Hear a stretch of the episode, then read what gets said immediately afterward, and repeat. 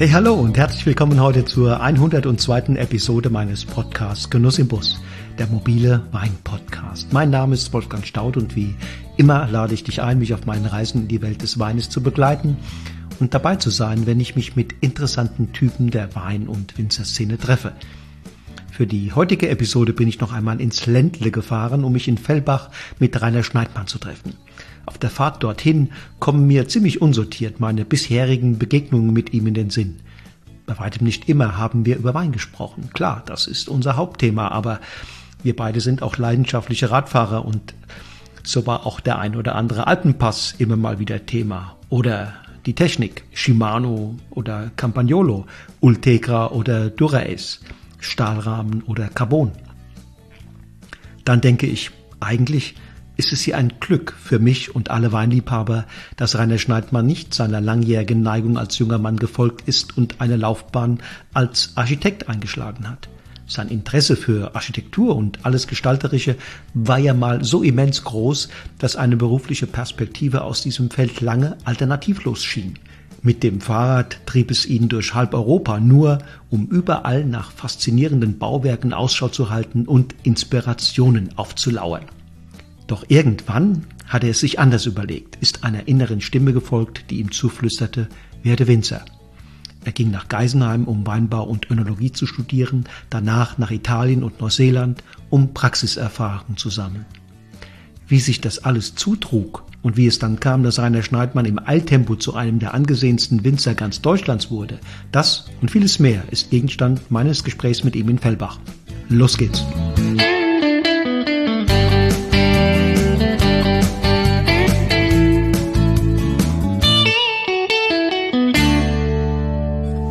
Lieber Rainer, schön, dass ich bei dir bin. Ja, schön, dass du mal wieder da bist. Wir haben es ja geklärt. Das letzte Mal war doch. Ist schon eine Weile her, her ne? Ist eine Weile her. Ist eine Weile her. Jetzt haben wir heute einen sehr regnerischen, dunkleren Tag. Du hast gesagt, ja. Aber es hat auch Vorteile. Es ist nämlich äh, draußen überall im Moment sehr saftig. Ja, man lernt es wieder zu schätzen nach den vielen trockenen Jahren, dass, dass diese frische, grüne Saftigkeit, äh, gerade auch nach dem Winter, das tut einem richtig gut. Und wir haben ja auch Regen zu schätzen gelernt und wir wissen, dass zum Weinbau auch Wasser gehört. Wenn man sich ein bisschen in der, in der Weinszene umguckt äh, und die Gazetten vor allen Dingen auch liest, da merkt man, die feiern den Rainer Schneidmann in den letzten Jahren doch, doch regelmäßig ab. Ähm, die, die, die Bewertungen könnten im Grunde genommen nicht sehr viel besser sein, haben sich auf einem sehr hohen Niveau eingependelt. Äh, und dann bin ich jetzt gerade hierher gefahren durch Fellbach und mich gefragt, mich gefragt, Mensch, wie gelingt so viel Gutes, so viel Feines, was du in Flaschen füllst, ähm, bei dieser Location hier? Also mitten in der, mitten in der Stadt, ja. Ähm, ja gut, das, das, war natürlich eine Entscheidung, hier zu bleiben. Ich äh, wollte ja ganz ursprünglich Architektur studieren, deswegen hätte es mich auch gereizt, auf der grünen Wiese was zu bauen. Ich habe ja klein angefangen, ganz wichtig, das ist ja hier ein altes Haus, 500 Jahre alt, von meinen Großeltern.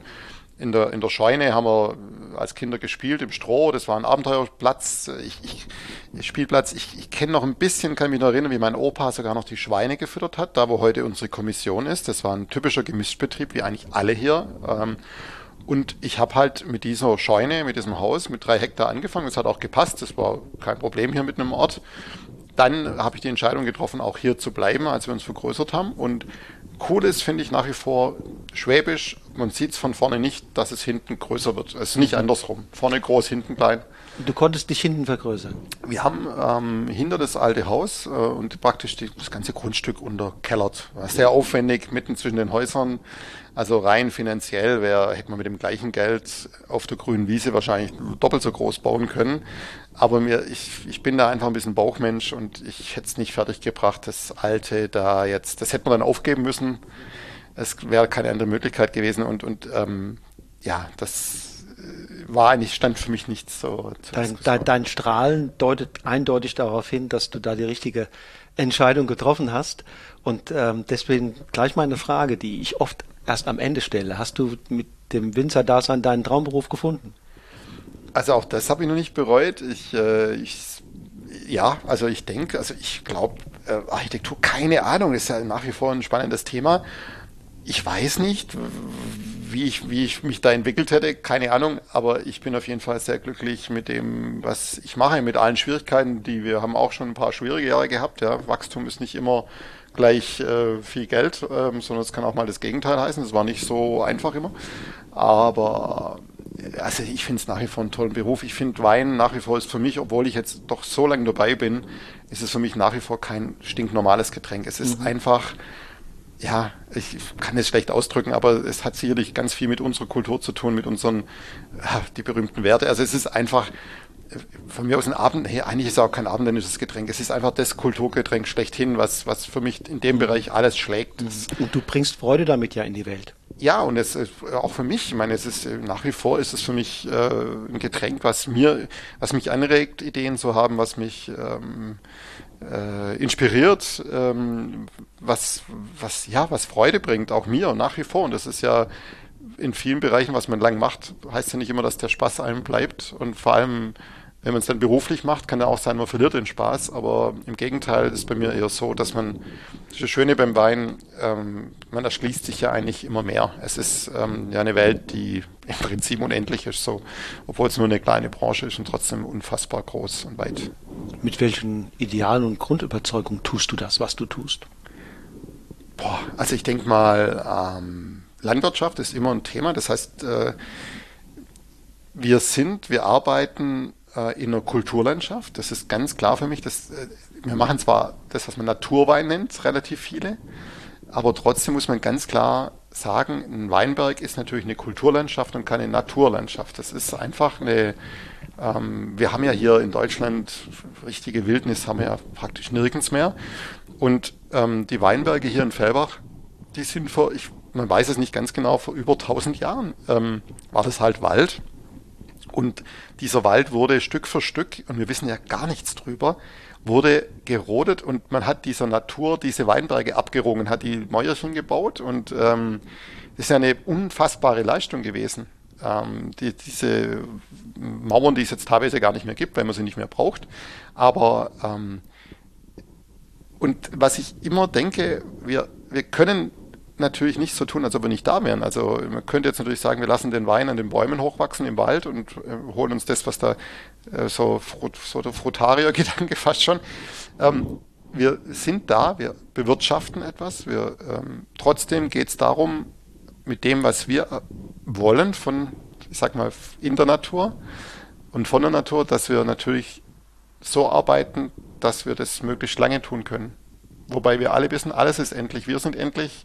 Wahrscheinlich ist auch die Weinkultur endlich. Ähm, ähm, aber ich hoffe mal, dass es nicht so schnell passiert, weil, wie gesagt, die Freude ist so groß und ähm, deswegen, wir versuchen das so zu machen, dass wir kein schlechtes Gewissen haben müssen. Das heißt also im Einklang mit der Natur, so könnte ja, man es auf einen das ist halt immer, Ich versuche diese, ich sag mal, Floskeln zu umgehen, weil das ja einfach, aber im Prinzip geht es darum, die Rhythmen und die ja, und nach unseren Möglichkeiten so zu arbeiten, dass wir möglichst wenig Schaden anrichten bei dem, was wir tun. Das mhm. ist schon wichtig. Und gibt es da auch so etwas wie einen idealen Wein, den du im Kopf hast?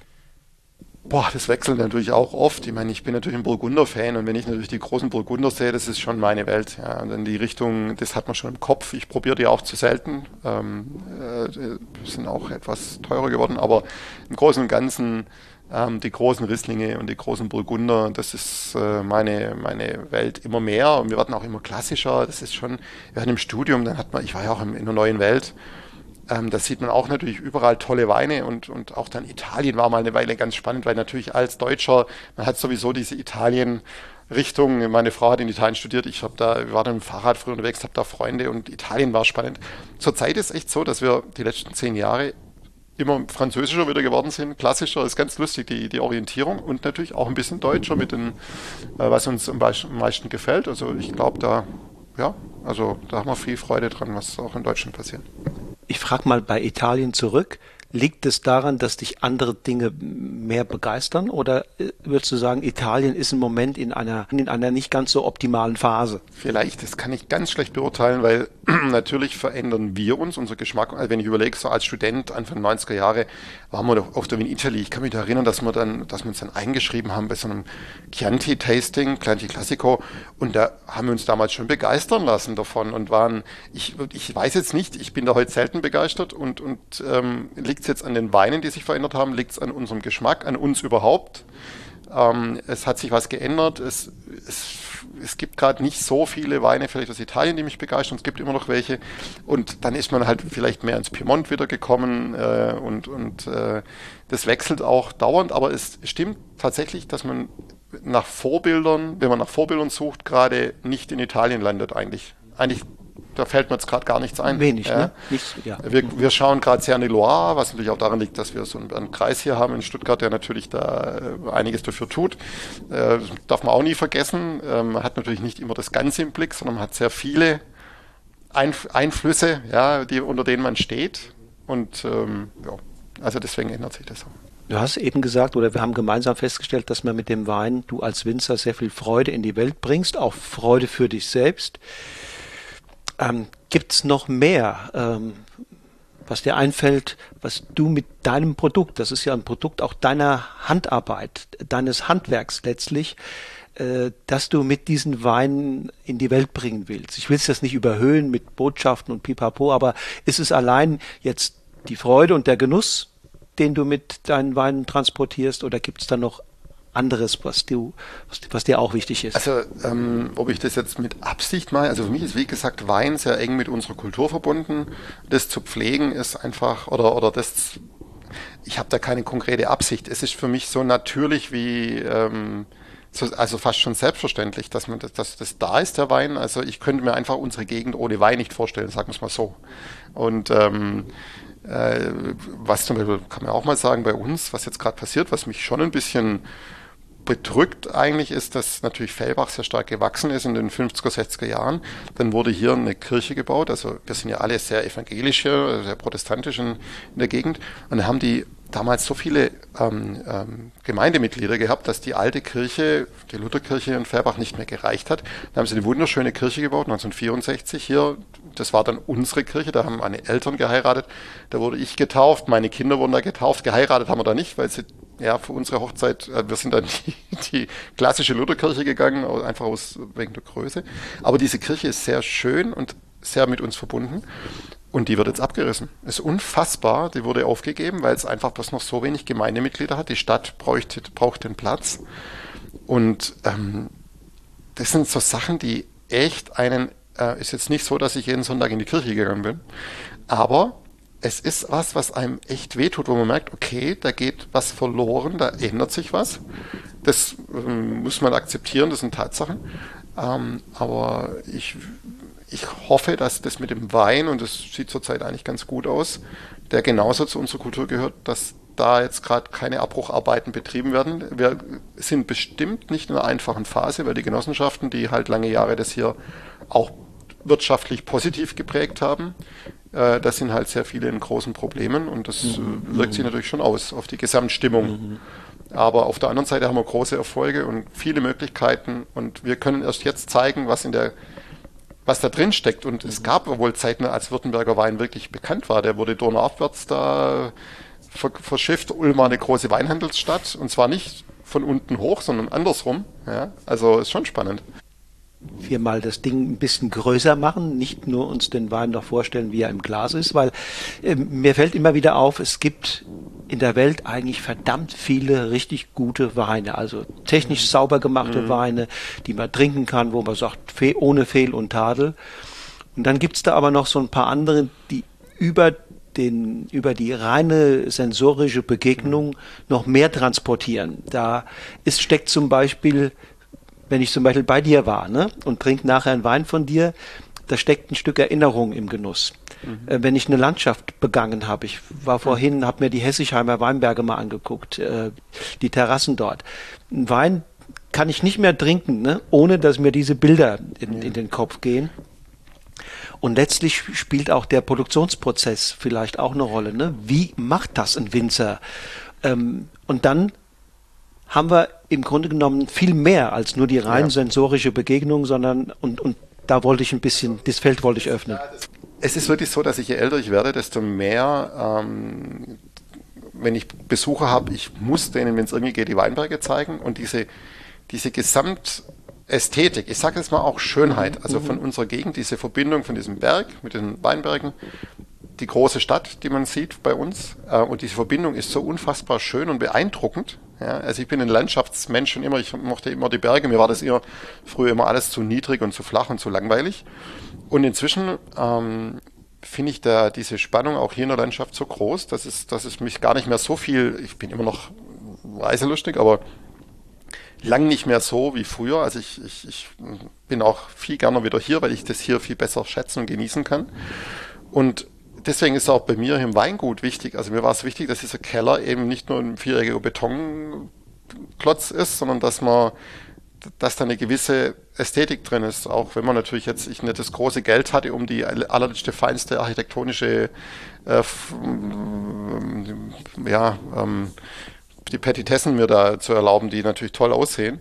Aber ähm, ich glaube schon, dass, dass die, die berühmte Geschichte mit der Persönlichkeit von dem Wenger da im Wein steckt und die ganze Idee und alles, das, das was man Terroir nennt, ist eben nicht nur, wissen wir auch, die, das Klima und der Boden, sondern das sind die Traditionen, das sind die Leute, die das schaffen. Das alles schafft es und ich glaube deswegen, neue, wir haben vorher über Neue Welt geredet, es, als Student habe ich natürlich geglaubt, wir haben die Weine probiert, die waren alle so ausdrucksvoll. Ende der 80er und 90er war in Deutschland noch nicht alles so toll. Und ich habe eigentlich gedacht, die machen uns platt, weil das ist so, ähm, alles so perfekt designt, schmeckt alles genau so wie soll. Und komischerweise sind ja über ihre 3% oder so in Deutschland gar nicht drüber rausgekommen vom Marktanteil. Und es das zeigt, dass bei Wein halt doch auch andere Sachen zählen. Und die wollen wir natürlich auch transportieren. Und da arbeiten wir auch dran. Wir versuchen ja auch zu lernen, wie kann man jetzt ähm, unsere Lagen mit den Rebsorten. Rebsorten spielen natürlich eine große Rolle. Da überlege ich mir die ganze Zeit, wir diskutieren so viel über Rebsorten. Ähm, eigentlich widerspricht es ja der Geschichte, dass wir die Lagen ähm, besonders hervorheben wollen. Natürlich gibt es Sorten, die die Lagen besser rausbringen, wie ein Riesling.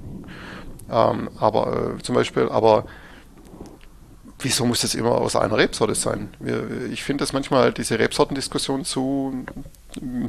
Äh, es gibt ja berühmte Winzer im, im Elsass auch, die ganz klar sagen, ich will die Lage ausdrücken und deswegen pflanze ich da eben verschiedene Rebsorten. Mhm, ja. Ich finde es eigentlich zurzeit wird es bei mir immer spannender, diese, diese Idee. Mhm, mhm, Weil wir oft über Rebsorten reden und dann über Klone über, oder Selection Massal, aber es ist oft mhm. so, ähm, nicht der Gesamtausdruck, mhm. sondern es geht dann, wenn man über einzelne Rebsorten redet, ist natürlich dann das auch eingeengt. Aber ja, man kann ja auch sagen, was ist einem lieber, ne? Ähm, ähm, ähm, die das Klavierspiel oder ein, ein Instrument in größter Reinheit oder man hat eben, liebt eben das Zusammenspiel vieler Instrumente. Ähm, und beides hat fürs und widers. Ne? man kann ja auch beides mögen. Ich bin ja, ich bin ja auch beim, bei den Weinen. Ich meine, wir sind ja alle nur seriell monogam. Also heute, heute will ich einen Riesling und morgen einen Burgunder und dann geht auch wieder ein Bordeaux.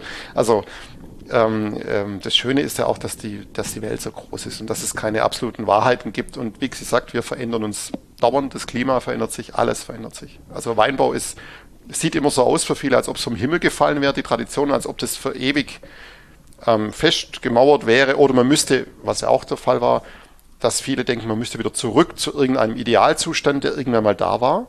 Das glaube ich nicht. Also ich glaube einfach, dass es gab bestimmt mal, für, für, also bei uns gerade in der Gegend Württemberg natürlich Entwicklungen, die nicht gut waren, aber das war ja einfach der Markt. Die Leute wollten Geld verdienen. Man, man kann ihnen das, man kann ja den den Wenger dann von vor 50 Jahren fast keine, keinen kein Vorwurf machen ähm, hat mit dem Weinbau nie viel Geld verdient. Auf einmal lief das mit Trollinger. Sie haben auf einmal Erträge gehabt, das hatten sie ja früher nie. Durch die neuen Anbaumethoden hatten sie Erträge und dann kam die Süßreserve und dann hat der Wein, der etwas dünnere Wein durch die hohen Erträge, hat mit der Süßreserve wunderbar geschmeckt und die Leute haben das hier getrunken wie, wie, wie blöd. Die große Weinkultur blieb da ein bisschen auf der Strecke. Mhm. Ähm, Definitiv ist aber auch der Rainer Schneidmann nicht vom Himmel gefallen, Nein. sondern der der ähm, hat irgendwann mal die Entscheidung getroffen, obwohl er eigentlich ursprünglich was anderes mal vorhatte, die Entscheidung getroffen, den elterlichen Betrieb zu übernehmen und ähm, Wein zu machen, Winzer zu werden. Ne? Äh, erinnerst du dich noch an diese, an diese Momente, an diese Wochen und Monate, wo du da mit dir gerungen hast? Ja, gerungen, ja, kann man schon sagen. Also ich war ganz sicher ähm, Architekturstudent, auch in der Familie war das ganz klar. Für meinen Vater, der hat einen großen Genossenschaftsbetrieb.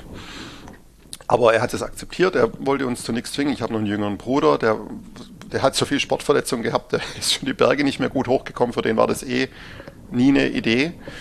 Ähm, ich war da vielleicht ein bisschen näher, aber, aber ähm, es war ganz klar, der Betrieb hört auf. Und dann bin ich durch viele Zufälle in, gut in Kontakt gekommen mit Top-Gastronomie und so, durch, mit Sommeliers. Das war echt gerade in der Zeit, als man sich so entwickelt hat. Ähm, Während des Studiums schon oder noch vorher? Das war vorher, vorher. das war nach dem Abitur. Und auf einmal habe ich gemerkt, äh, ich habe dann bei meinem Vater mehr gearbeitet in dem Jahr nach dem Abitur. Und ähm, ich wurde, es hat mir echt gut getan. Das war, das war 1988. Ähm, und und dann habe ich einfach eines schwachen Abends mal gesagt, ich sage mal schwachen Abends, weil das war damals wirklich so eine Bauchentscheidung, hat mein Vater gesagt, ich mach's doch. Und ich habe dann wirklich drei Wochen schlecht geschlafen und dachte, oh Mann, das, wie, wie mache ich das jetzt wieder rückgängig? Ich wollte es doch eigentlich nie machen, weil das war früher nicht so sexy. Ja, die anderen sind kicken gegangen, ich durfte im Weinberg helfen, das war jetzt zwar nicht massiv, aber also spannend war das nicht. Ähm, es gab schon Berufe, die einem etwas attraktiver erschienen. Mhm. Ja? Aber eben, man muss vielleicht auch das Alter haben, um zu erkennen, dass auch andere Berufe so ihre mhm. Schattenseiten haben. Ja? Aber er hat im Grunde genommen noch an die, Genossen, an die Genossenschaft. Ja, ja, der hat in Genossenschaft geliefert. Ja. Ich habe dann eine Lehre angefangen, ganz normale Lehre gemacht. Ich habe in Geisenheim studiert, habe eben dann in Neuseeland gearbeitet, in Italien gearbeitet ein bisschen und da war aber schon klar, habe ich auch meinem Vater gesagt, und mein Vater war zum Glück nie der ganz große Genosse. Ähm, und er hat, äh, das war klar, dass ich ähm, rausgehen will, dass ich selber anfangen will. Es gab damals keine große Welle von Neuanfangen, äh, Anfängen. Ähm, die, die Genossenschaften liefen damals alle noch relativ gut. Mhm. Ähm, es gab hier in Färbach ähm, schon das Weingut Aldinger, was sehr erfolgreich mhm. war. Markus Heid gab es schon ein bisschen eine Nummer kleiner damals wie heute. Mhm. Ähm, aber sagen wir so, ähm, es hat mich eigentlich hier in Färbach nicht unbedingt einer gebraucht. Also, mhm. weil es war ja alles in, lief alles in geregelten ja, Bahnen. Ja, ja. Aber ich war mir einfach sicher, dass ich das mit der jugendlichen, vielleicht auch Arroganz, Überheblichkeit, die man hat, wenn man da so studiert hat und ein bisschen in der Welt rumgekommen ist und dann den Blick auf daheim hat und merkt, okay, hm, da muss eigentlich mehr da sein. Und aus dieser, ich sag mal doch, manchmal Überheblichkeit, ja, ähm, die man aber vielleicht auch haben muss, wenn man jung ist, dass man einfach sich eine gewisse sehr hohe Selbsteinschätzung. Ja, komm, das kann ich besser. Was war das für eine Überheblichkeit? War das so eine Überheblichkeit, die in die Richtung geht, ich bin jung und pack das jetzt an? Oder war das schon konkreter? Also mit Vorstellungen, ich arbeite im Weinberg so und später werde ich ja, dann mal. Also, ganz, also es war ganz klar, dass, dass, ähm, dass ich gesehen habe, dass die Weinqualität, die Idee von Wein nicht die meine war, dass ich in der Genossenschaft unglücklich geworden wäre. Ja. Damals wurde praktisch alles erhitzt, äh, egal welche Qualität die Trauben hatten, wurden durch die Maischeerhitzung gejagt. Äh, Holzfässer waren, kleine Holzfässer waren undenkbar. Maischegärung vor allem, wenn man Holzfässer ist ein anderes Thema, aber dass man Rotwein auf der Maische vergärt, da wurden alle, ja, rein zu Tefen natürlich eingesetzt, alles, das war alles sehr clean, sehr klar und hohe Erträge und ich habe damals schon gemerkt, dass natürlich die nächste Generation oder dass viele gute Weintrinker und auch die Journalisten natürlich, die, die sich über Wein berichten, die eigentlich einen großen Bogen um Württemberg gemacht haben, ähm, weil sie gesagt haben, okay, die trinken ihren Wein eh selber und es ist auch gut so, die sollen das ruhig selber trinken. Das, äh, äh, ein Freund von mir hat immer ähm, gesagt, damals lief das unter Schwabenbrühe. Der ist Arzt hier in Stuttgart, kam, kam aus Münsterland und sie haben immer versucht es und ähm, sie haben es einfach nicht trinken wollen. Das war halt damals einfach so. Und ähm, ich wusste, da, da steckt mehr drin. Das war die, ich, ich habe einfach gedacht, okay, ich kann das auf jeden Fall besser. Okay. Das war so ein bisschen. Noch konkret. ohne ganz konkrete und inhaltliche Konzepte. Also ich wusste, ich, ja, also ich, klar, Maischegärung, es gab bestimmt keine ganz konkrete Sache. Also das Wichtigste war, ich wusste, wir müssen mal mit, mit den Erträgen runter, äh, wir müssen eine ganz andere Laubwandgeschichte betreiben. Ein bisschen war die Öko-Geschichte im Hinterkopf, aber noch nicht so richtig, weil damals waren die ökologischen Betriebe noch, ähm, puh, waren nicht so spannend. Ja, das wir waren eher so Sonderlinge. Jahr, über welches Jahr? Das war Mitte der 90er Jahre. Okay. Das waren eher noch Sonderlinge, mhm. aber natürlich hat einem das damals schon gereizt. Ja, man sagt, okay, wie kann man das betreiben ohne ohne die ganzen Abhängigkeiten auch von, äh, dass man einfach sagt, man kauft halt irgendwas ein, das man dann nach Rezept irgendwo spritzen muss. Und ähm, man weiß aber eigentlich gar nicht, was man da macht. Also ohne, ohne dass es jetzt äh, ich sage immer, wir brauchen auch die Firmen wahrscheinlich. Ich meine, man sieht es jetzt, äh, wer zu wissenschaftsfeindlich ist, der kriegt auch keinen Impfstoff. Und ähm, ich glaube schon, wir brauchen auch die Industrie vielleicht. Ähm, ich weiß nicht, was für Herausforderungen kommen für uns im Öko-Weinbau. Gibt neue Krankheiten, neue Schädlinge vielleicht. Und was ich gern hätte, wäre einfach dieses, wenn man sieht mit den Pheromonen, ja, kann man bestimmt auch sehen, bestimmt auch manche kritisch, aber das ist eine Art, man, man ähm, rottet jetzt diese Traubenwickler nicht aus, aber man hält sie auf eine sehr clevere Art, auf einem bestimmten Level, sodass sie nicht schädlich sind. Das ist mit sehr viel Aufwand entwickelt worden und ich habe halt immer die Hoffnung, wenn genügend Leute diesen ökologischen Gedanken, wie man jetzt sieht, egal ob es Elektroautos sind oder was, wenn die Bewegung da ist und die alle überzeugt sind, okay, wir können in die Richtung gehen, dann traue ich den Menschen zu, dass sie dass da so viel Brainpower da ist, dass wir auch in anderen Gebieten, wo wir jetzt noch ein bisschen unglücklich sind äh, mit im Öko-Weinbau mit den Pilzen, die halt aus Amerika gekommen sind, dass es da auch Lösungsansätze gibt, die ein bisschen schlauer sind und vielleicht ähm, noch weniger Impact haben auf, auf, also deswegen, ich will da immer gar nicht so diesen, diesen dogmatischen Ansatz, das ist nicht überhaupt nicht meins. Mhm. Ja. Aber gut. Aber, aber wir, wir sehen ja auch, dass der, jetzt über, im übertragenen Sinne der Druck von der Straße. Ne? Es kommt mittlerweile bei Nahrungsmittel wächst, entsteht sowas. Ne?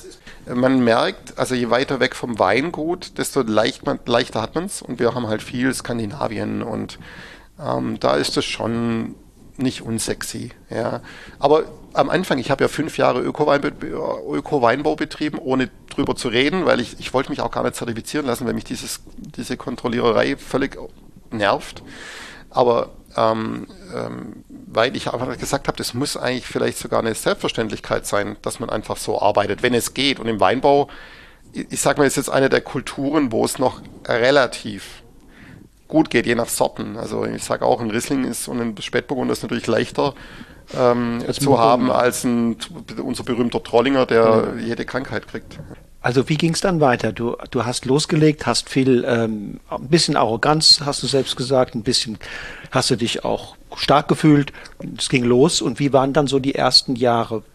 Ja, also gut, ähm, ich bin da mit der, mein Vater hat mir die Hälfte seines Betriebs verpachtet. Ich habe hier die alte Scheuer umgebaut, war eine ja, so eine Pionierphase, die, in die ich auch heute sehr gern zurückdenke, weil man einfach mit unglaublich viel Schwung brauchte man auch mit den, bei den Arbeitszeiten da rangegangen ist. Ähm, und dann hatte ich natürlich auch Glück mit dem ersten Jahrgang. Ja, 97 war ein toller Jahrgang und die Spätburgunder. Und das war alles mit Bauchgefühl. Ich war einfach der Meinung, diese Handarbeit und das, das war schon meine Idee. Einfach sehr vorsichtig diese Produkte einfach anders zu sehen. Ja. Ähm, nicht wie es damals üblich war, eine Abwehrmaschine hat man damals irgendwie nach der Leistung gekauft. Das wurde dann, also das hat man genau dieser extrem technische Ansatz, den die Deutschen damals hatten. Auch übrigens in Geisenheim, da hatten wir damals noch ähm, Professoren in der Kellerwirtschaft, da ging schon sehr um Zahlen, um Technik, um, um ähm, also da hat man in Geisenheim damals nicht so viel vielleicht, also ich mache heute meinen Wein nicht so, wie ich es damals gelernt habe ich hatte, glaube meinen ersten Jahrgang schon nicht mehr so gemacht. Trotzdem ist so eine Schule natürlich gut, weil einfach viele gute Leute zusammenkommen. Dieser Spirit, der da entsteht, der ist natürlich sehr wichtig und auch die Connections, die da entstehen. Ist ja viel wichtiger als das, was man lernt. Ja. Aber der Anfang, gut, meine Eltern hatten natürlich dann sehr viel Druck. Das ist nicht so einfach, wenn man aus der Genossenschaft rausgeht. Man, ähm, da hat man hier, da werden, ich sage immer, da werden doch manche, die eigentlich sonst sehr, eher sehr konservativ sind, äh, werden ein bisschen kleine Kommunisten und sagen, wieso gibt, schert da einer aus? Aber das Gute war dann, dass ich relativ schnell gute Presse hatte und dass das alles so, ja, dass, dass man gemerkt hat, dass ich, dass ich selber jetzt nicht gleich schade. Und ähm, es war dann, es ist dann dieser Wettbewerb entstanden, von dem wir heute alle profitieren, glaube ich, weil es gab ja auch den Jochen Beurer, der im gleichen Jahr raus ist in Städten. Mhm. Und wir haben den, den, ich sag mal, etablierten Weingütern, die zwar auch schon in der Entwicklung waren, aber wir haben da schon noch ein bisschen mehr Feuer reingebracht und wir hatten ja super Bewertungen von Anfang an. Und es hat natürlich auch Spaß gemacht, weil durch die guten Bewertungen, was kriegt man? Man kriegt gute Lehrlinge. Ja, also mhm. das ist ja immer das Gute. Man mhm. kriegt gute, ähm, man kann mit guten Leuten zusammenarbeiten. Mhm. Ähm, man wird wahrgenommen, wird ernst genommen. Das hilft unglaublich, die Bewertungen auch in der Entwicklung. Also das ist deswegen nach wie vor, wenn manche sehen den Weinjournalismus kritisch, ich sage immer, ja gut, aber wir brauchen schon jemanden, der uns von außen anschaut und, und seinen Senf dazu abgibt. Am liebsten mir immer, wenn ein Name drunter steht, nicht irgendwie eine namenlose Masse von Leuten, die probiert. Ähm, und, und es war ja ein sehr, ein sehr dynamischer Prozess in Deutschland und es war schön, dass ich gerade da noch mit dabei sein konnte, als die Dynamik am größten war. Man muss auch, wenn man jetzt von Württemberg wegguckt, mal nach Rheinhessen, es war die Zeit Anfang des Jahrtausends, wo dann Message in the Bottle, ja. wo also Wittmann und Keller und Co. und ähm, ähm, äh, Daniel Wagner. Ein großes Vorbild, weil Rheinhessen ja ein ähnlich äh, schlechtes Image hatte wie, genau. wie Württemberg. Ja, das war Bayern im Grunde genommen parallel. Ihr seid auch, glaube ich mal, so ein Alter, ne? Ähm, ähm, mit, ja, die ein bisschen jünger sind die sogar. Sind sogar ja, jünger, ja. aber, aber so, ich, da, da ging das los und da konnte man, das war im Grunde auch eine ganz, ganz schöne Zeit, glaube ich, für junge Winzer, weil es war eine Aufbruch und es gab einiges zu überwinden. Das ja, war ja, ja, nicht umsonst, dass es Aufbruch gab. Ja, es war vorher nicht alles heil. Es gab diese mhm. Skandale und es gab, gab Dinge, die man überwinden musste. Und ähm, wer es da angepackt hat, konnte innerhalb doch in einer überschaubaren Zeit gesehen werden. Hm, ja, da haben es vielleicht die Jungen heute mal gar nicht mehr so ganz so leicht. Ja gut, die Gesamtqualität ist halt, also die, die Qualität insgesamt ist natürlich viel, viel, viel höher wie da vor 30 Jahren. Also, ähm, äh, also das ist ja Wahnsinn, wie sich die Qualität gesteigert mhm. hat. Schon deswegen ist es natürlich heute viel schwieriger, viel schwerer, da den Kopf rauszustrecken irgendwie. Und natürlich gibt es mehr also ähm, mehr Betriebe, die auch mehr, die anfangen jetzt immer noch. Natürlich auch eben bei uns in Württemberg daher, dass die Genossenschaften nicht gut dastehen. Mhm. Aber auch äh, dadurch kommen wir überhaupt an Weinberge. Meine ersten Jahre war ja das größte Problem, überhaupt gute Weinberge zu kriegen, weil das war fast unmöglich, den Betrieb zu vergrößern. Das ist kein Problem, ja. Ne? Und heute ist es natürlich, ich sage immer leider anders. Mir wäre es manchmal lieber, das wäre nach wie vor nicht ganz so schwer wie damals, aber ähm, es ist natürlich jetzt gerade keine gute Entwicklung, dass da, dass die Weinberge zu leicht zu kriegen sind. Mhm. Wobei ich merke auch jetzt hier im Raum Stuttgart-Fellbach ist natürlich nach wie vor so, dass die guten Lagen nicht äh, und nicht auch hinten im Remstal die ganz guten Lagen. Äh, wir hatten da jetzt mal eine Zeit lang Glück, dass wir da echt Zugriff hatten auf tolle Sachen. Ich denke, denke, das wird sich, ich hoffe sehr und ich glaube auch, dass sich das wieder bessern wird. Und wann bist du in den VDP und wie kam das? Ja, das ist für mich, also ich hatte natürlich eine unfassbar gute Presse ein paar Jahre lang. Ähm, gut, ich habe in den Wettbewerb mitgemacht. Ich war nicht, ich glaube, ich war nicht besonders laut. Also damals gab es noch keine sozialen Social Media. Mhm. Ähm, ich habe auch keine Anzeigen geschaltet oder sonst was. Ich habe halt bei den Wettbewerben mitgemacht, die ich spannend fand. Immer dort, wo die Besten mit. Ich habe bei nicht lang nicht allen mitgemacht. Ich habe nur dort mitgemacht, wo die Besten anderen mitgemacht haben, mit mhm. denen ich mich messen wollte. Mhm. Und wenn man dann da gut ausgesehen hat, das hat natürlich Effekt gehabt. Und VDP, ähm, das war, ich weiß auch nicht, die hatten wahrscheinlich das Gefühl, sie kommen um mich jetzt nicht mehr rum. Das war halt schon cool nach, nach acht Jahrgängen und mhm. man kann viele Wettbewerbe gewinnen, aber ich bin bis heute stolz, weil der, der Club auch echt nach wie vor gut ist in Württemberg, mhm. ähm, dass, dass die Kollegen dann einen fragen, ähm, wir würden dich schon aufnehmen, wenn du den Antrag stellst. Das fand ich schon. Okay. Wer war damals zu dieser Zeit äh, im VDP in der Region hier? Ja gut, ähm, im Prinzip war Aldinger war Präsident ähm, und äh, es gab, wer noch nicht drin war im Vergleich zu den heutigen, war eben ein Rainer Wachtstätter kam danach rein, Jochen Beurer. Ähm, Heidle war drin. Heidle war schon drin. Also mhm. damals die großen, das waren ja die Leute, ich meine, im Studium, ich bin ja zu Graf Adelmann oder Graf Neidberg, um da Probenflaschen zu holen. Ich bin ja mehr oder weniger auf den Knien reingerutscht. Wirklich, ich hatte so einen großen Respekt. Oder Dautel. Dautel hat mich ja unglaublich inspiriert damals oder die Hoffnung gegeben, dass in Württemberg wirklich was geht. Ich habe da die Weine geholt. Aha, es geht. Weil zwischendurch hat man gedacht, vielleicht, vielleicht haben wir überhaupt keine Möglichkeiten hier. Ja, vielleicht geht nur das eine, einfache. Und dann hat man gemerkt, oh, da geht doch viel, viel mehr. Und also die ganzen, also im Prinzip waren nur die jetzt, äh, die letzten paar Jahre, also ähm, Heid, der Hans Hängerer, ähm, Wachtstätter ist dazugekommen. Äh, wir lassen sonst, wir lassen dann noch, Beurer das schon. auch schon, Beurer noch und, und ich. Also im Prinzip, das war ja, das waren ja die, die jetzt die letzten paar Jahre erst dazugekommen sind. Alle anderen waren schon drin. Also Aldinger, Werwag und so. Und, und dass die mich da aufgenommen haben, war toll. Ja, das war, ich, puh, Also die ersten Sitzungen, ich bin da wirklich ja mit, mit einem, als die das erste Mal mich besucht haben, meinen Betrieb angeguckt haben, die ganzen, für mich ja, also es war das Gefühl wirklich, wie man auf einmal in der Nationalelf mitspielen darf. Das kann man, muss man wirklich so sagen, das war das Gefühl. Und das Klima untereinander war damals nicht Konkurrent, sondern das Gut, es ist ja immer, wenn man einem Club ist, in einer Branche, es ist natürlich immer Wettbewerb, gleichzeitig ähm, ein Miteinander, anders geht's nicht. Und das ist bis heute, das ist, es gibt verschiedene Meinungen, aber es läuft bis heute ähm, sehr, sehr gut ab. Und wir haben mehr von uns, als dass wir jetzt Gegner wären. Und gerade auch hier in Fellbach, ich meine, diese Entwicklung in Fellbach ist ja unfassbar. Als ich damals angefangen habe, es gab hier den Volker Aldinger, der, der bis heute da ist, der super kocht. Ähm, und dann gab es aber Weinsturm, da gab es halt einen Trollinger und einen Rostbraten. Und dann gerade da kam die erste Weinstube auf, die das ist, was man sich heute vorstellt, gutes schwäbisches Essen, neue Käfer gab's, war ganz neu, eine ordentliche Weinkarte, das gab es ja vorher gar nicht. Mhm. Ja. Und jetzt haben wir in Fellbach die, die eigentlich eine Situation, die wir noch viel zu wenig bewerben. Wir haben vier Michelin-Sterne im Ort, mhm. muss man sich vorstellen, und mhm. drei VDP-Weingüter. Ja. Ich glaube jetzt nicht, dass es in Deutschland das nochmal gibt. Ich glaube, wir, wir werden, wir benutzen oder wir tragen das zu wenig nach außen bisher noch. Ich finde es unfassbar. In 25 Jahren. Ja, es ist ein Wahnsinn, aber auch was das gesamte Remstal anbelangt. Ja. Weil da hat ja nun damals beginnend eine Dynamik angefangen.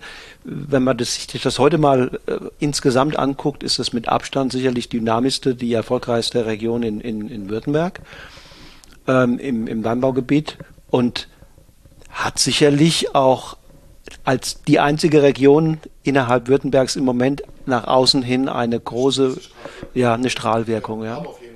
Woran liegt das? Ähm, es liegt natürlich zum einen immer an den Menschen, äh, die da sind. Auch dieser Wettbewerb, der durchaus auch ähm, schon, man will sich ja nicht immer, man will ja nicht, man ist ja nicht ganz weiter Sieger, sondern man will ja schon mitspielen und, und ähm, die Diskussion untereinander, die, die ähm, gegenseitige, ähm, ja, wie soll man sagen, die Kritik und das Probieren und natürlich auch draußen. Man sieht ja, im Weinberg den kann man nicht verstecken, man sieht ja, was man macht. Mhm wie man es macht. Und dann probieren wir gegen, ich habe ähm, Kollegen, mit denen wir die Keller gegenseitig probieren, dann im Winter, wenn es dann so einigermaßen spannend wird. Ähm, man diskutiert viel, es gibt ja immer mehr Messen, die oder so, so Veranstaltungen, wo man gegenseitig oder mit, miteinander auftritt. Und dann haben wir natürlich den großen Vorteil, ganz klar, von Stuttgart als Stadt, die, wo eben nicht nur alteingesessene Schwaben wohnen, wo die Industrie sehr stark ist, wo es gute Restaurants gibt, die einfach das fordern. Ich weiß, der Anfang, der Jürgen äh, Elwang hat immer erzählt, dass der Vincent Klink äh, ihm damals schon gesagt hat, wisst ihr, ich würde ja gerne regionalen Wein verkaufen, aber macht doch bitte endlich mal einen gescheiten. Also, und diese Forderung aus der Gastronomie raus, aus den Top-Gastronomen oder diese, dieser Anspruch, der hat es bestimmt beschleunigt. Und natürlich auch die Kundschaft, die das dann gutiert hat. Äh, und Remstal ist nun mal von Stuttgart gut zu erreichen und das, ich denke, das ist auch der Menschenschlag hier ist sehr weltoffen. Also ich glaube wirklich, dass das, äh, es kam zwar aus dem, aus einem sehr, ich sag mal, armen Bereich. Es gab hier früher nicht viel durch die Realteilung, auch das Erbschaftssystem und so waren, es gab nicht diese reichen Bauernhöfe wie jetzt in Bayern oder so. Das war alles klein, klein, klein, klein, klein. Wissen wir ja, dann die Ausbildung. Württemberg war, das kann man, ich finde das auch nach wie vor, dass das viele nicht wissen, die erste Gegend in ganz Europa mit Schulpflicht. Ja, die wurde im, im, im, ähm, vor, vom, vom Herzog, äh, jetzt muss ich aufpassen, meine Güte, das war, glaube der Eberhard, wurde die Schulpflicht einge, eingeführt. Das ist unfassbar, vor 500 Jahren. Das gab es nirgends. Übrigens hat ja Montbéliard, also Mömpelgard, hat ja damals auch zu Württemberg gehört und die haben auch die Schulpflicht eingeführt äh, an was es jetzt liegt, dass ausgerechnet dort auch die ganzen Autobauer in Frankreich sitzen in der Ecke. Manchmal denkt man, hat es was mit, damit zu tun, Ingenieurtum oder keiner, ich finde es lustig. Also auf jeden Fall ähm, diese, diese auch bei den, ich sag mal, einfachen Ständen schon früh vorhandene Bildung oder dass Bildung, auch Musikalität übrigens, ähm, dass das was zählt, also nicht umsonst Silcher und Schneid, hier in Fellbach, wir haben ja diesen den Auberlin gehabt und ähm, den berühmten, sehr berühmten Lehrer. Ähm, der Mörike war hier und so, diese, also die haben alle was gegolten. Also bei uns gelten, auch bei uns in der Familie speziell, sind Musiker zum Beispiel extrem hoch angesehen. Also wir spielen eigentlich auch alle ein Instrument und versuchen da uns, naja, ein bisschen wenig Zeit. Ich habe jetzt ein neues Instrument, meine, meine Tochter für, zu meiner großen Freude sehr gut Klavier spielt. Wir haben jetzt auch ein uns ein Instrument jetzt zugelegt, ein gescheites und ähm, ja, das ich musiziert gemeinsam. Ich empfinde gerade, also ich empfinde gerade großen Ehrgeiz wieder und äh, ah, mal ja. sehen, ob, ob da wieder mehr Zeit ist dazu. Du bist doch auch Radfahrer, oder? Ja gut, das ist ähm, mein altes, ich bin, ich war Handballer und habe das Radfahren mit schon mit 12, 13, 14 bin ich mit meinen alten Fahrrädern, ich wollte einfach aus Fernweh bin ich Rad gefahren ähm, ich bin halt ein Bergfan und ich wollte, ich habe immer Kumpels überredet, auf die Schwäbische Alb mit mir zu fahren, weil ich immer gedacht habe, wenn man zum nächsten Buckel fährt, dann sieht man vielleicht drüber ins Allgäu. Mhm. Also wirklich, das war ja, so einfach ja, diese, ja. eine unglaubliche Sehnsucht und mhm.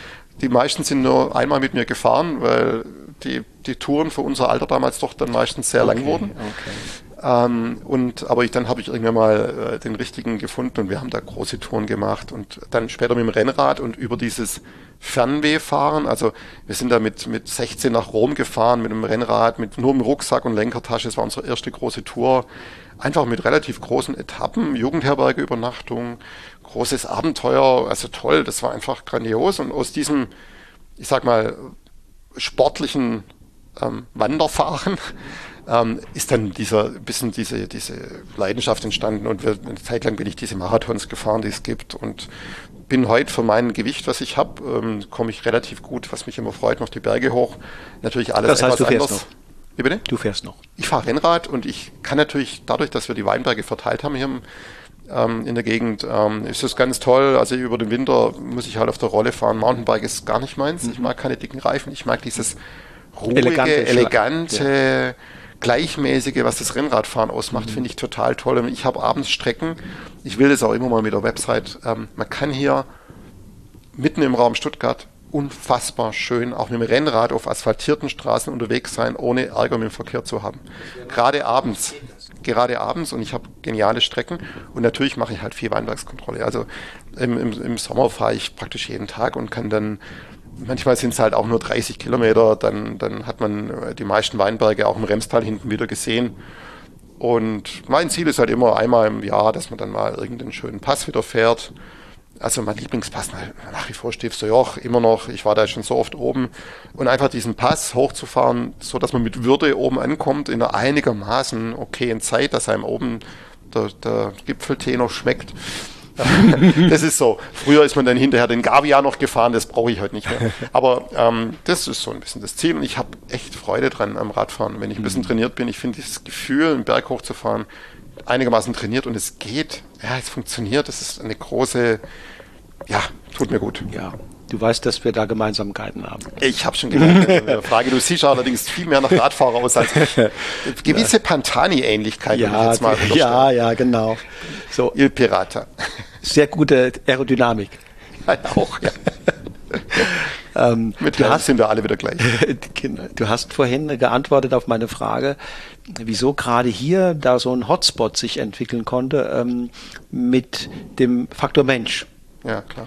Ähm, meine Frage war, okay, das schließe ich daraus, dass du jetzt sagst, okay, vom, ich sag mal, dem be besonderen Begriff Terroir und vom Mikroklima her und von diesen Bedingungen ähm, ist es jetzt nicht anders als auch in anderen Regionen. Also was wir als Besonderheit haben, ist natürlich, dass das Remstal sehr hoch liegt. Also wir sind, wir sitzen hier gerade im Weingut. Mhm. Fußboden Weingut ist 312 Meter. Okay, also, das ist schon. Das ja. ist schon sehr hoch. Ja. Aber wenn man jetzt aus dem Fenster guckt, dann siehst du, dass das nach oben das erst weitergeht. Mhm. Uh, unsere höchsten Weinberglagen sind bei 450 Meter. Es gibt in Deutschland gar nicht so viele, die noch weiter höher gehen. Mhm. Aber im, im Remstal gibt es sehr viele, die so hoch sind. Und was früher natürlich zu etwas kälteren Zeiten oft auch ein Problem war, so windoffene Lagen auf 400 Meter, da wurde halt an der Müller-Thurgau schon fast nicht mehr reif. Inzwischen, wir haben da so tolle Böden oben, ähm, die wir erst jetzt entdecken, diese Knollenmergel und da geht es ja sogar schon in den braunen Jura rein, also die Basis von dem Kalk äh, von der Schwäbischen Alb. Ähm, wir haben klar Sandsteinverwitterung auch weiter oben, den Stubensandstein, aber diese, diese schweren Kalkböden finde ich auch spannend oben. Ja, also ja, da pflanzen wir jetzt die weißen Burgundersorten und es ist sehr, sehr spannend, was da oben entsteht. Ähm, mit wenig Alkohol, sehr großer Salzigkeit, Mineralität, das lernen wir gerade erst, weil die Weinberge noch sehr jung sind. Die sind alle älter wie zehn Jahre, ist da bei mir jetzt gerade noch keiner. Aber das ist gerade sehr spannend, was da passiert.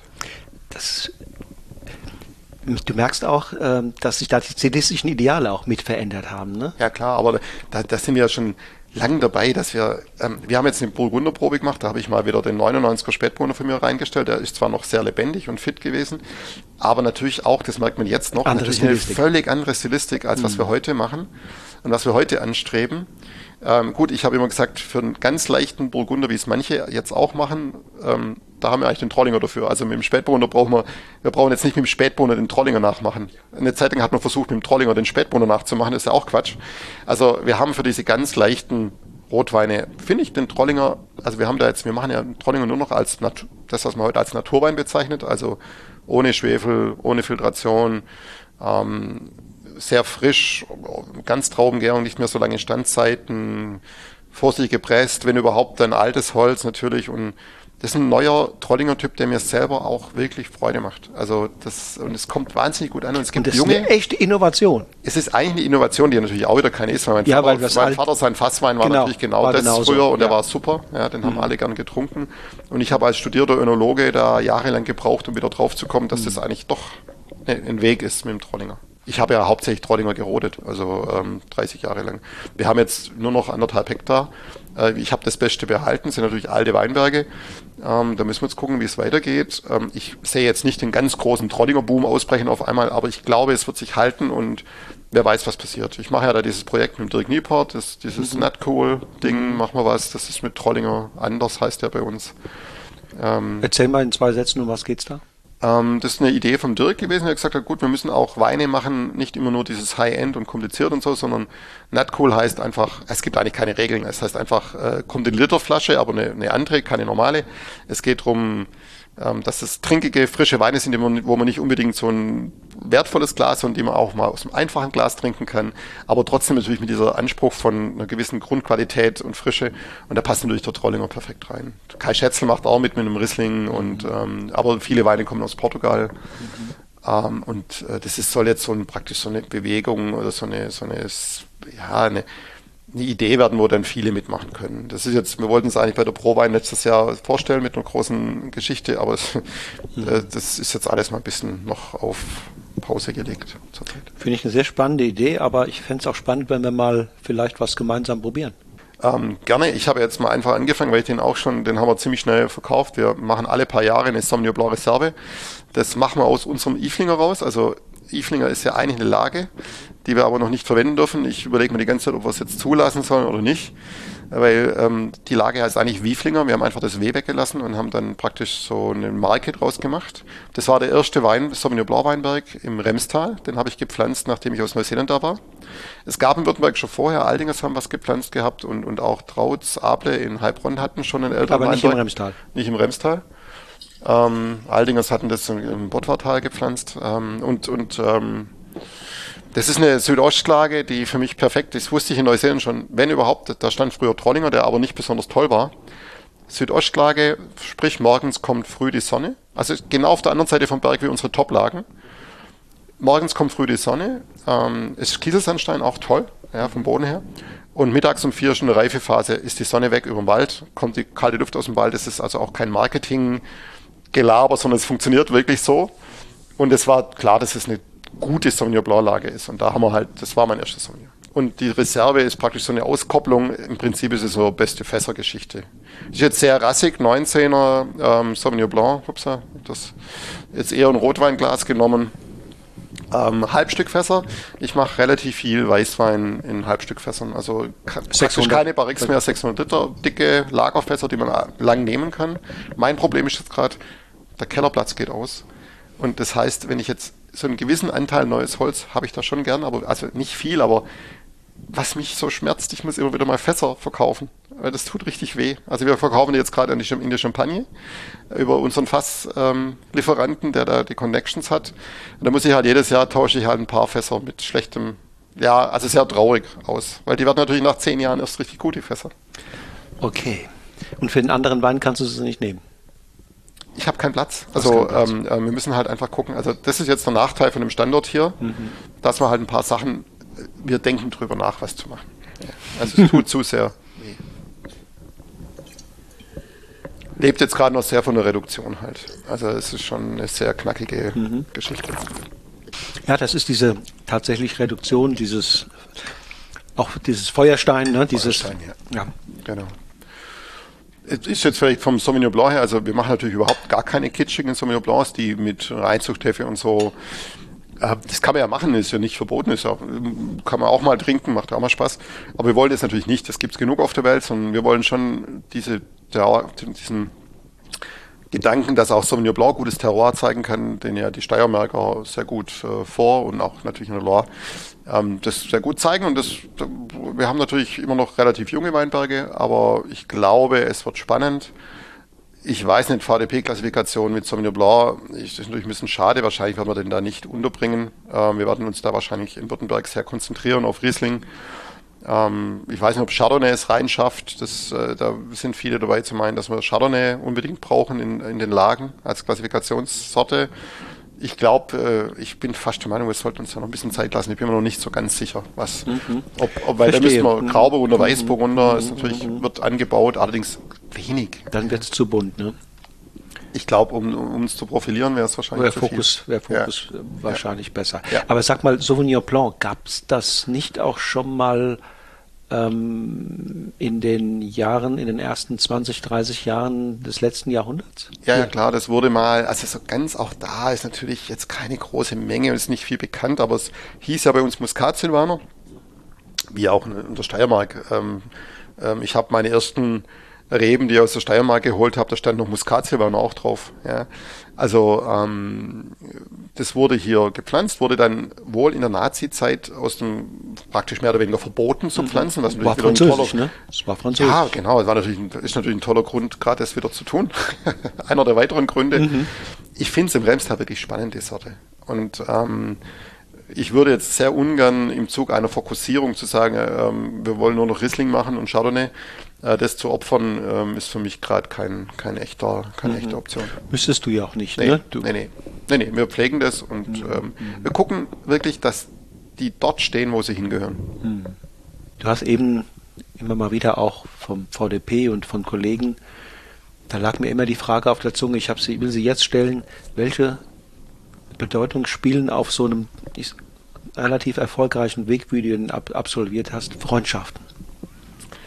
Ähm, spielen für mich, also ich, ich hab, bin mit vielen Kollegen sehr gut. Meine ganz, meine besten Freundschaften habe ich eigentlich nicht mit Kollegen, aber ich habe zum Beispiel meinen Lehrbetrieb, Elwangers im, im, äh, im Remstal bin ich sehr, sind wir schon eigentlich befreundet, ja, aber ist natürlich auch ähm, ich verbringe jetzt nicht viel frei, also für mich sind Freunde natürlich auch die, mit denen man mal Freizeit verbringt, wobei das in meinem Beruf sowieso, ähm, das ist, also die besten Freunde sind die, die man hat, obwohl man nicht die ganze Zeit mit denen was macht. Also ich bin da, ist natürlich auch ein großer Unterschied zwischen Männern und Frauen, das merke ich auch wieder, wie meine Frau ihre Freundschaften pflegt und ich, das ist natürlich sehr unterschiedlich.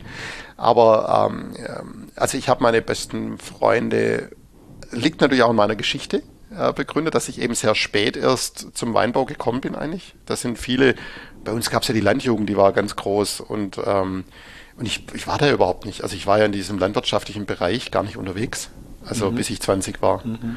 Auch ein Grund. Also meine besten Freundschaften sind tatsächlich aus der Teenagerzeit. Mhm. Ja. Ich hätte auch anders fragen können. Und aus dem Studium. Welche Rolle spielen befreundete Winzer oder Winzerkontakte für Inspiration? eine sehr große. Ähm, wobei, ich muss ja nicht immer befreundet sein, um mhm. inspiriert zu sein. Mich hat zum Beispiel ähm, auf ähm, ähm in, extrem beeindruckend inspiriert da war ich 2001 äh, das hat mich extrem ähm, cooler Typ, der ist, ich jetzt auch bestimmt schon älter, aber wie die das da oben machen, wie das aufgebaut ist, die, die Idee, was die hatten, die haben ja auch eine Terroir-Idee, aber natürlich ganz anders wie jetzt wir in Deutschland. Und ich finde einfach diese, diese Art von kalifornischem Wein finde ich natürlich super spannend. Ja, als Beispiel. Das war, und dann natürlich hier im Remstal gibt es erstaunlicherweise Kollegen, die sind 20 Jahre jünger als ich, mit denen ich mich extrem gut verstehe, ähm, die mich auch inspirieren durch das, dass sie auch natürlich fordernd sind. Also es gibt natürlich auch ähm, zum Beispiel Leute, die ich ausgebildet habe, die bei mir in der Lehre waren, die später zurückkamen als Mitarbeiter, die, die, ähm, diese Disruption, wo ich immer sage, die brauchen wir auch alle 20 Jahre. Normal kommt die nächste Generation. Ich habe mit den Kindern ein bisschen später angefangen. Ähm, deswegen waren es bei mir auch Mitarbeiter, die jetzt hier auch eine Rolle spielen Württemberger Weinbau als Newcomer zum Beispiel, die bei mir waren, die mich auch inspiriert haben. Ja, Fabi Lassack oder, oder, oder auch Hannes Hoffmann, die einfach mich auch gefordert haben.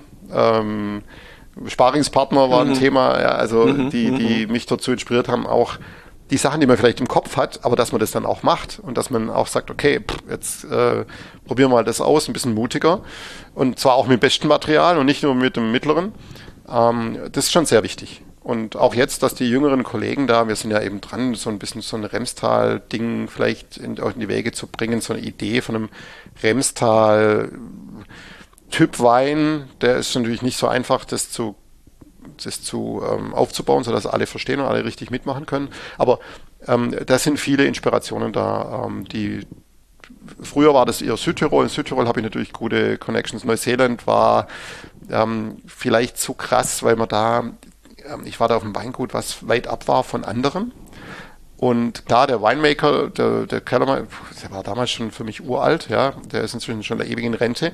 Und der zweite Kellermeister, bei dem ich gewohnt habe, der ist irgendwo in China verschollen. Der ist damals schon nach China abgeworben worden. Mhm. Ist ein bisschen schade. Also mit Neuseeland habe ich jetzt zum Beispiel gar nicht mehr so viel Kontakte, weil das ist auch natürlich neue Welt typisch so da wechselt so viel. Ja, das ja, ist. Ja. Aber also für mich ist Südtirol natürlich ein, echt tatsächlich wichtig. Schweiz, die Schweiz ein bisschen, Österreich.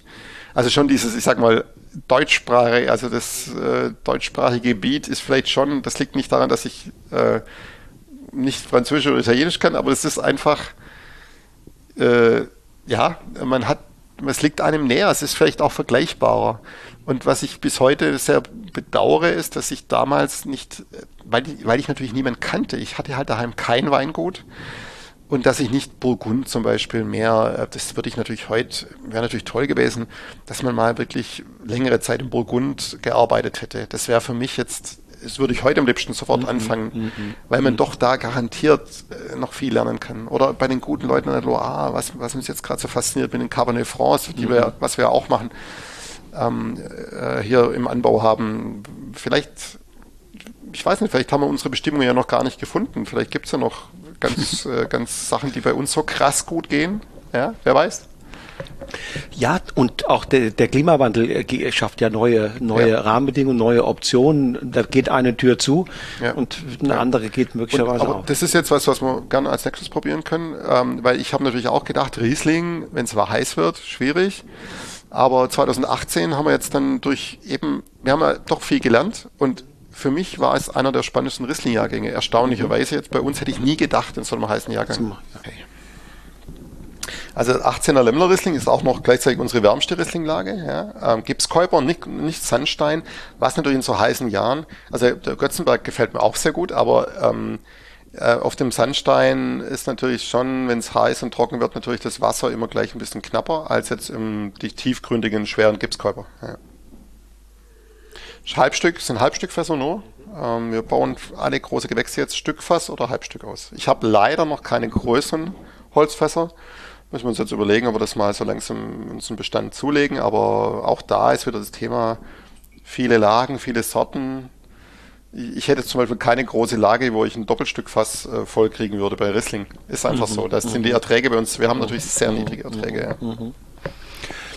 Wie viele Mengen hast du dann von diesem in die Flasche Also wir füllen vom Lemmler Riesling im Jahr zwischen zwei und zweieinhalbtausend Flaschen ab. Das und wie viele Unterschiede gibt es von Fass zu Fass? Ähm, relativ große. Ja, müssen wir mal verkosten. Also ähm, es gibt, äh, das Thema ist auch in, innerhalb vom Lemmler machen wir ja schon verschiedene Gärungen. Also wir haben ja da auch noch unterschiedliche Weinberge. Und wir versuchen schon, wo es immer geht natürlich, wir haben verschiedene Lesezeitpunkte. Dann haben wir, wobei natürlich der frühere Lesezeitpunkt nach wie vor dann eher mal auch im Edelstahl angehört. Und der spätere Lesezeitpunkt kommt dann schon eher ins Holzfass. Und ähm, dann haben wir noch verschiedene Weinberge. Also wir, wir teilen den Lemmler noch auf in drei Typen. Also wir haben den, den unteren Gipskäuber, das ist auch so ganz grauer Boden, ähm, der sehr, der sogar relativ viel Skelett hat. Das sind die Asterienschichten, sagt man beim Gipskäuber. Äh, dann haben wir äh, Weinberge, die oben schon in Schiffsandstein reingehen. Ja? Und dann haben wir noch den guten alten Wetzstein, der ähm, früher die Rieslinglage war in Fellbach, ähm, der so ein bisschen einen sehr kompakten, schwereren Boden hat, also wo es wirklich jetzt äh, der Tonanteil höher ist. Ja. Alles Optionen für diesen Wagen. Und es kommt nachher alles dazu. Mhm. Wir machen dann, ähm, wenn uns jetzt irgendwas nicht gefällt oder nicht wertig genug ist, kommt er halt in den Ortswein, den wir manchmal machen. Ähm, oder kommt sogar, wird sogar ganz zum Gutswein abgestuft, wenn dann also wir haben Färbacher Ortswein, wir haben nur große Gewächslagen in Färbach. Das ist natürlich aber auch ein Thema. Aber es ist dir, ist dir wichtig, diese Gebinde unterschiedlich auszunehmen, dass du spielen kannst später. Wenn wir, wenn wir alles zusammenschmeißen am Anfang, äh, also wichtig ist natürlich auch was über die Weinberge zu lernen, weil ist natürlich jetzt auch die Entscheidung, okay, Riesling, ähm, wir sind jetzt eigentlich mit dem, wir waren mit noch keinem Jahrgang so erfolgreich außerhalb von Württemberg wie mit diesem Jahrgang. Also wir haben echt viel gute Presse gehabt. Also wir sind richtig aufgefallen, weil ich gebe zu, ich habe natürlich mir schon Gedanken gemacht über den Riesling und ob wir nicht mit Chardonnay weiterkommen. Ja, in diesen Toplagen, kalkhaltiger Boden, schwer. Ich merke auch, dass durchaus, auch wenn alle über Riesling reden, muss man auch ganz ehrlich sagen, dass auch Leute in, in Rheinhessen durchaus, was ich jetzt gerade sehe, das eine oder andere umveredeln auf Pinot oder, oder auch mal Chardonnay Selection Massal pflanzen. Ähm, das wird ja schon probiert und das, ich weiß es nicht. Also man muss das ganz vorsichtig. Ich habe einfach kein, keine Lust, mich da jetzt schon für alle Zeiten festzulegen. Aber man hat jetzt gesehen, dieser, dieser heiße Jahrgang, wenn wir richtig gut arbeiten, ich finde den Wein, ich mag, ich, das ist was Eigenes. Das ist nicht vergleichbar mit mit äh, irgendwas und das ist ja das nächste Wichtige. Wir müssen natürlich unseren eigenen Stil finden. Ich finde inzwischen viel wichtiger, als irgendeinen Wettbewerb zu gewinnen, natürlich, dass wir, dass wir einen Stil finden, wo man sagt, okay, das muss wahrscheinlich ein Schneidmann sein. Ja, das ist ja sehr, sehr, sehr wichtig. Viel denkst wichtiger. Du, denkst du da mehr an, an Schneidmann oder vielleicht sogar, das muss ein Lämmler sein? Ähm. Ja, also ich, ja, also man sieht ja auch, egal wo in der Wachau zum Beispiel, finde ich, kann man oft in, innerhalb einer Lage die Leute vergleichen. Und dann merkt man halt auch, dass natürlich der Winzer, der Wengerder, schon eine große Rolle spielt. Und wir, wir haben hier ja drei VDP-Weingüter im Lämmler. Und ich sage nach wie vor, ähm, bei allen Rebsorten, die in einer großen Lage ausgebaut sind, würde ich mir zutrauen, dass ich blind problemlos den, den Winzer erkenne. Also ich bin mir ziemlich sicher, dass ich Riesling von Aldinger, von Heid und von mir auseinanderhalten kann, was ja nicht immer so einfach ist bei manchen Sachen. Und auch beim Spätbohnen und beim Lemberger bin ich mir ziemlich sicher, dass wir, dass wir da getrennte Stilistiken haben. Und es gibt halt so viele Stellschrauben zu drehen. Es ist ja genauso wie bei den Jahrgängen. Und ich finde, dann muss man dann halt viele Jahrgänge probieren, also auch bei uns, trotz aller Änderungen, die wir gemacht haben. Wenn man zehn Jahrgänge probiert, beim, vor allem beim Spätbohnen nochmal, dann merkt man diese Linie, die dahinter, und das ist dann das, was man vom Boden, vom Klima hat. Egal, was man dran rum gemacht hat, ob man mal länger vergoren hat, kürzer, ob man mal anderes Holz genommen hat. Diese, dieser Grundton, sage ich mal, den spürt man dann durch. Wein mit einer ungeheuer schönen seidigen Säure. Ähm, es klingt vielleicht für, für jetzt einen Zuhörer gar nicht nachvollziehbar, dass Säure seidig sein kann, aber ich finde genau das ist hier der Fall. Das kommt durch den Gerbstoff. Er hat eine sehr stabil, also er hat eine richtige Gerbstoffstruktur, die mit der Säure zusammen einfach gut harmoniert. Sie spielen miteinander. Genau. Das passt. Die beiden spielen miteinander. Das ist dieser, dieser Grip, der natürlich dadurch auch entsteht im, im Mundraum. Das ist ein Wein, der nicht von Primärfrucht lebt überhaupt nicht. Da ist nicht, nichts, nichts weiter da, sondern da ist irgendwie so eine würzige Kräuterigkeit da. Das ist im Finale, hast du dann eine wunderschöne Länge auch. Ne? Und ohne, also Druck ja, aber ohne, dass das opulent ist. Ja, wir haben gut 13 Volumen steht drauf. Ich weiß nicht mehr ganz genau, wie viel Alkohol er hat. Ich glaube, dass er eher unter 13 hat ein bisschen, wobei wir schon gern mit dem Alkohol, wir müssen ja auf halbe oder ganze ähm, auf- oder abrunden. Wir tendieren zurzeit schon eher oft abzurunden, weil es unseren Kunden besser gefällt, uns auch. Aber ähm, auf der anderen Seite, diese Analysewerte sind einfach Schall und Rauch, das merkt man immer wieder ist einfach nicht so wichtig, ob ein Wein jetzt 12,5, 13 oder dann doch 13,5 hat, ist nicht das Entscheidende. Und du hast jetzt gesagt, äh, du kennst, du erkennst deinen, den Aldinger und den, den äh, Markus Heid Riesling aus, der, aus im Grunde der gleichen Lage. Ähm, was, was ist denn da deins, deine Handschrift oder dein sensorisches Profil? Also ich glaube, wir haben die deutlichste Spontangärungsnase, glaube ich, bin mir ziemlich sicher. Wir haben natürlich diese Halbstückfässer, was meines Wissens die anderen gar nicht haben. Das merkt man schon ähm, von der Statistik her und dann eben diese Gerbstoffstruktur. Ähm, wir, wir, wir quetschen die Trauben nur ganz leicht an. Wir machen dann Standzeiten in der Presse. Also wir machen, das Schöne ist ja beim Riesling hinten raus. Normal ist es schon mit das Letzte, was wir dann lesen für die großen Gewächse.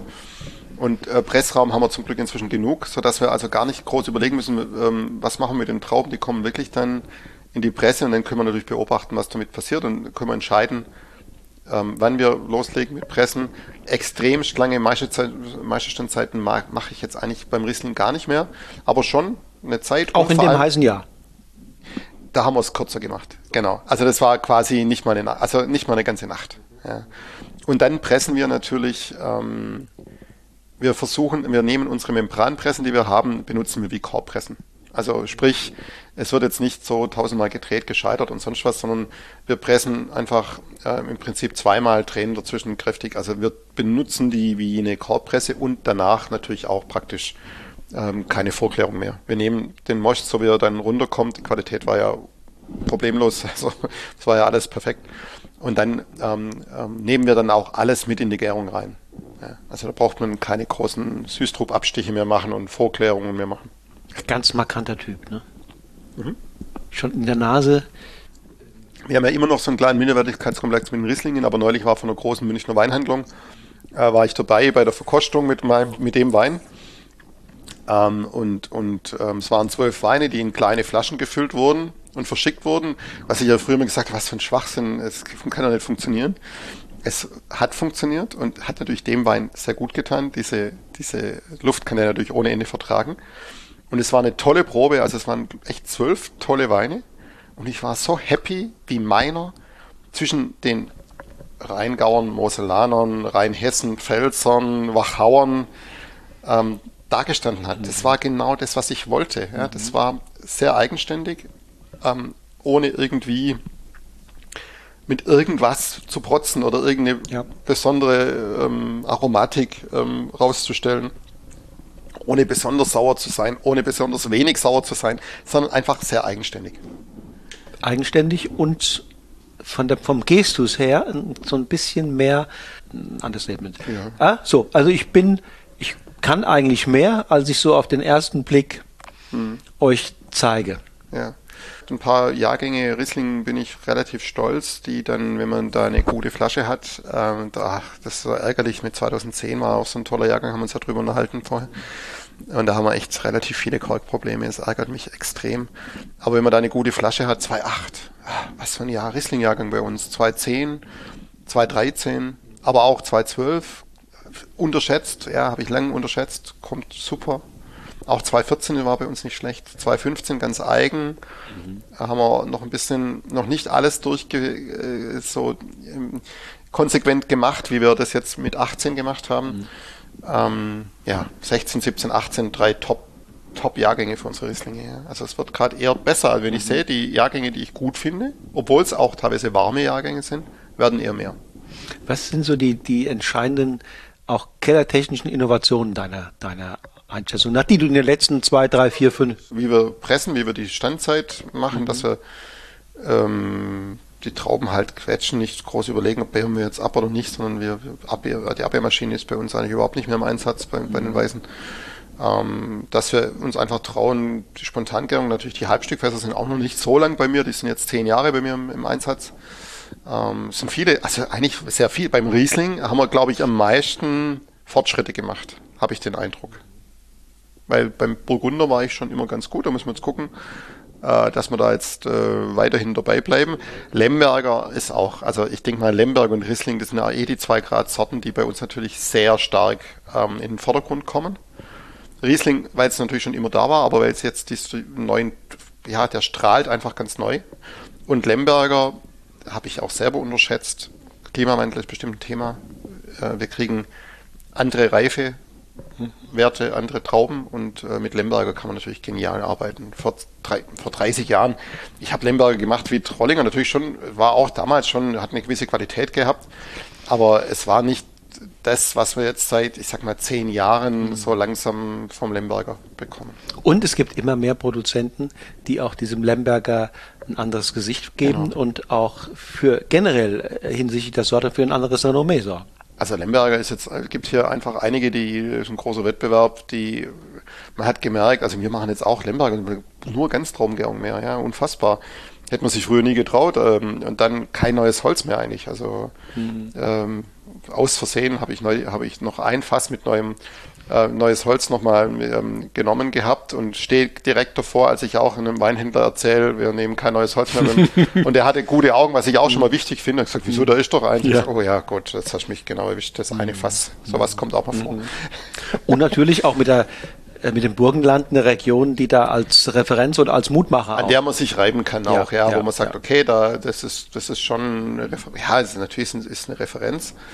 Und ähm, wo wir aber auch da jetzt schon geschafft haben, dass wir nicht sagen, wir wollen schmecken wie Burgenland, sondern mhm. wir haben es auch da geschafft, dass wir durchaus einen eigenen Stil haben. Etwas ich. kühler oder was? Also natürlich kühler. Ja. ja ähm, und und äh, vielleicht eher kräuterig, würziger, ähm, schon frischer, Burg ein bisschen pinoiger vielleicht, wenn man es unbedingt, mhm. ach, das ist die Vergleiche hinten ja immer. ja, aber äh, deswegen liegt mir das vielleicht auch so. Aber ähm, ja, also ich habe den Eindruck, dass das mit dem Lemberger schon ein sehr spannendes Thema mhm. bei uns wird. Und die Genetik passt auch? Also mit der Genetik, das ärgert mich immer. Da gab's, es gab, gab auch ein deutsches Weingut außerhalb von Württemberg, was sehr viel Werbung eine Zeit lang gemacht hat für Lemberger am Roten Hang und hat auf der Website gehabt, dass sie also Genetik haben, nicht so diese schlechte Württemberger Genetik, sondern also aus Österreich und so.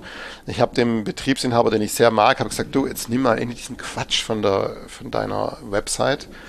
Hat aber nicht gemacht, war schon ein bisschen sauer. Es ist einfach so, dass ähm, Blaufränkisch in, in Österreich wohl, nach dem, was mir die Profis sagen, ich war jetzt nicht selber dabei, aber ähm, gar keine große Rolle gespielt hat in der langen Zeit und dass äh, das Problem von Blaufränkisch sehr stark die Virusbelastung ist. Also das hört sich jetzt für Außenstehende schlimm an, aber es gibt so Rebviren, die halt im Boden sind, gerade bei alten mhm. Weinbergen und die machen es sehr schwer, Lemberger anzubauen, weil die Reben sehr schwach wachsen, keinen Ertrag bringen und teilweise auch keine Qualität. Und die Österreicher haben, weil jetzt da keine so richtig gute Rebselektion wohl gab und Rebveredelung, bei uns war es ja teilweise zu gut, ja, mhm. äh, die haben tatsächlich in Weinsberg ähm, die Reben geholt und meines Wissens nach ähm, ist die Genetik in Württemberg und in, in Burgenland jetzt nicht wahnsinnig unterschiedlich. Natürlich gibt es den Genotyp und den Phänotyp. Mhm. Und jetzt, wenn äh, ich gerade jetzt mein der Fabi Lassack, die haben, die haben ja ähm, praktisch Edelreise geholt im Burgenland und das veredelt. Man wird mal sehen äh, beim, beim Moritz und ähm, der da halt auch auf dem Kalkboden die Lemberger stehen hat. Natürlich sehen die anders aus und werden dann anders. Es wird sehr spannend. Mhm. Ähm, und, und ich glaube aber, die, dass die Genetik, da bin ich sehr überzeugt davon, nicht ganz anders wie beim Pinot übrigens, ja, dass die nicht so weit gefächert ist und äh, dass die vor allem nicht so unterschiedlich ist zwischen Württemberg und Burgenland. Also der Hauptunterschied haben wir immer noch in den Böden und im Klima. Mhm. Und mit zunehmendem Alter der Anlage äh, wird sie möglicherweise ja auch äh, auf eine andere Art wichtig, ne? Also für mich war, ich habe ja mein wertvollster Weinberg im Weingut ist eigentlich der ganz alte Spätburgunder äh, aus den 60er Jahren. Die haben damals irgendwelche Klone aus Baden gepflanzt, wir wissen es nicht mal. Ja. Äh, die waren sicherlich damals eher auf Ertrag und besonders gesund wahrscheinlich. Ja, also sehr eben nicht so wie im Burgund, wo auch sehr viel Virus belastet ist. Ist ja klar, wenn man tausende Jahre auf dem gleichen Weinberg äh, Reben macht oder noch länger, dann ist, hat es Auswirkungen.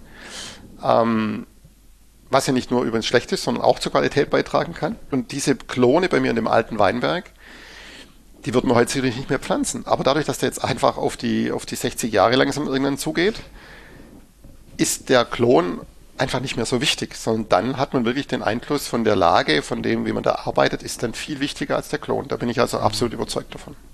Was ich spannend finde, ist, mit wie viel äh, auch Gedankenschmalz du und auch eine Reihe von anderen Kollegen im Moment diese auf diese wichtigen Stellschrauben, die die Entwicklung ja auch der Region betreffen, herangehen. Wie, wie viel, ja, wie man sich da überlegt, welche Szenarien sind denkbar, was ist für uns was passt zu uns Menschen, was passt zu uns in der in der in, in, in den Lagen, ähm, welchen Ausbau wollen wir, mit welchem welcher Ausbau, welchen Fässern wollen wir eine eigene Identität haben. Also das finde ich tatsächlich bemerkenswert. Ich glaube, ich bilde mir das zumindest ein, dass in früheren Epochen diese Dinge mehr einfach, ja, man hat sie laufen lassen. Ja, hat das genommen, was da war. Ja, genau. Und natürlich, ich kann über die früheren Epochen, man kann einfach so wenig sagen. Man muss einfach ganz klar sagen, Weinbau war ähm, hier ein Geschäft, was nicht, nicht extrem lukrativ war. Es war dann vielleicht 20 Jahre spannend. Wir müssen ja überlegen, die Generation vor mir, also mein Vater, die haben ja diese ganzen Flurbereinigungen, die kann man auch so und so sehen, aber ähm, mir tut es heute schon gut. Die, die, die Mauern braucht man nicht unbedingt. Wir können natürlich ökologisch viel besser arbeiten ohne die Mauern, viel leichter. Die Mauern braucht man noch, wo es super steil ist, aber ansonsten ist eine, eine Mauer nicht unbedingt wichtig, um einen guten Wein zu machen. Das gibt es auch viele Beispiele dafür. Mhm. Ähm, und, und die haben das durchgezogen und dadurch ähm, haben sie natürlich nochmal, wurden nochmal um, ich sag mal, zehn Jahre zurückgeworfen in der Entwicklung, weil natürlich zuerst mal das alles wieder sich etablieren ja, musste. Klar, klar. Und wir profitieren jetzt ein bisschen davon. Ähm, 20 Jahre lang wurde, haben die relativ gut Geld verdient. Und es geht halt auch drum, auch Weinbau, egal was, wir, es ist mir schon wichtig, dass ich kann natürlich meinen Kindern nicht sagen, macht das nur aus Idealismus und es kann natürlich sein, äh, ich drehe jetzt irgendwann den, den, Hals ab. Es ist schon wichtig, dass natürlich auch die Wirtschaftlichkeit da ist.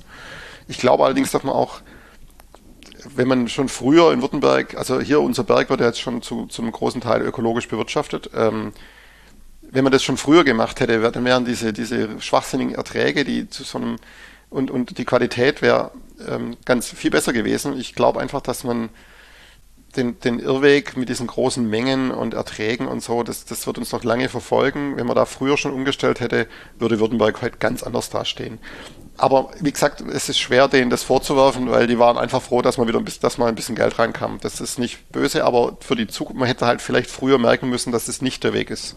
Das ist das Einzige, was man.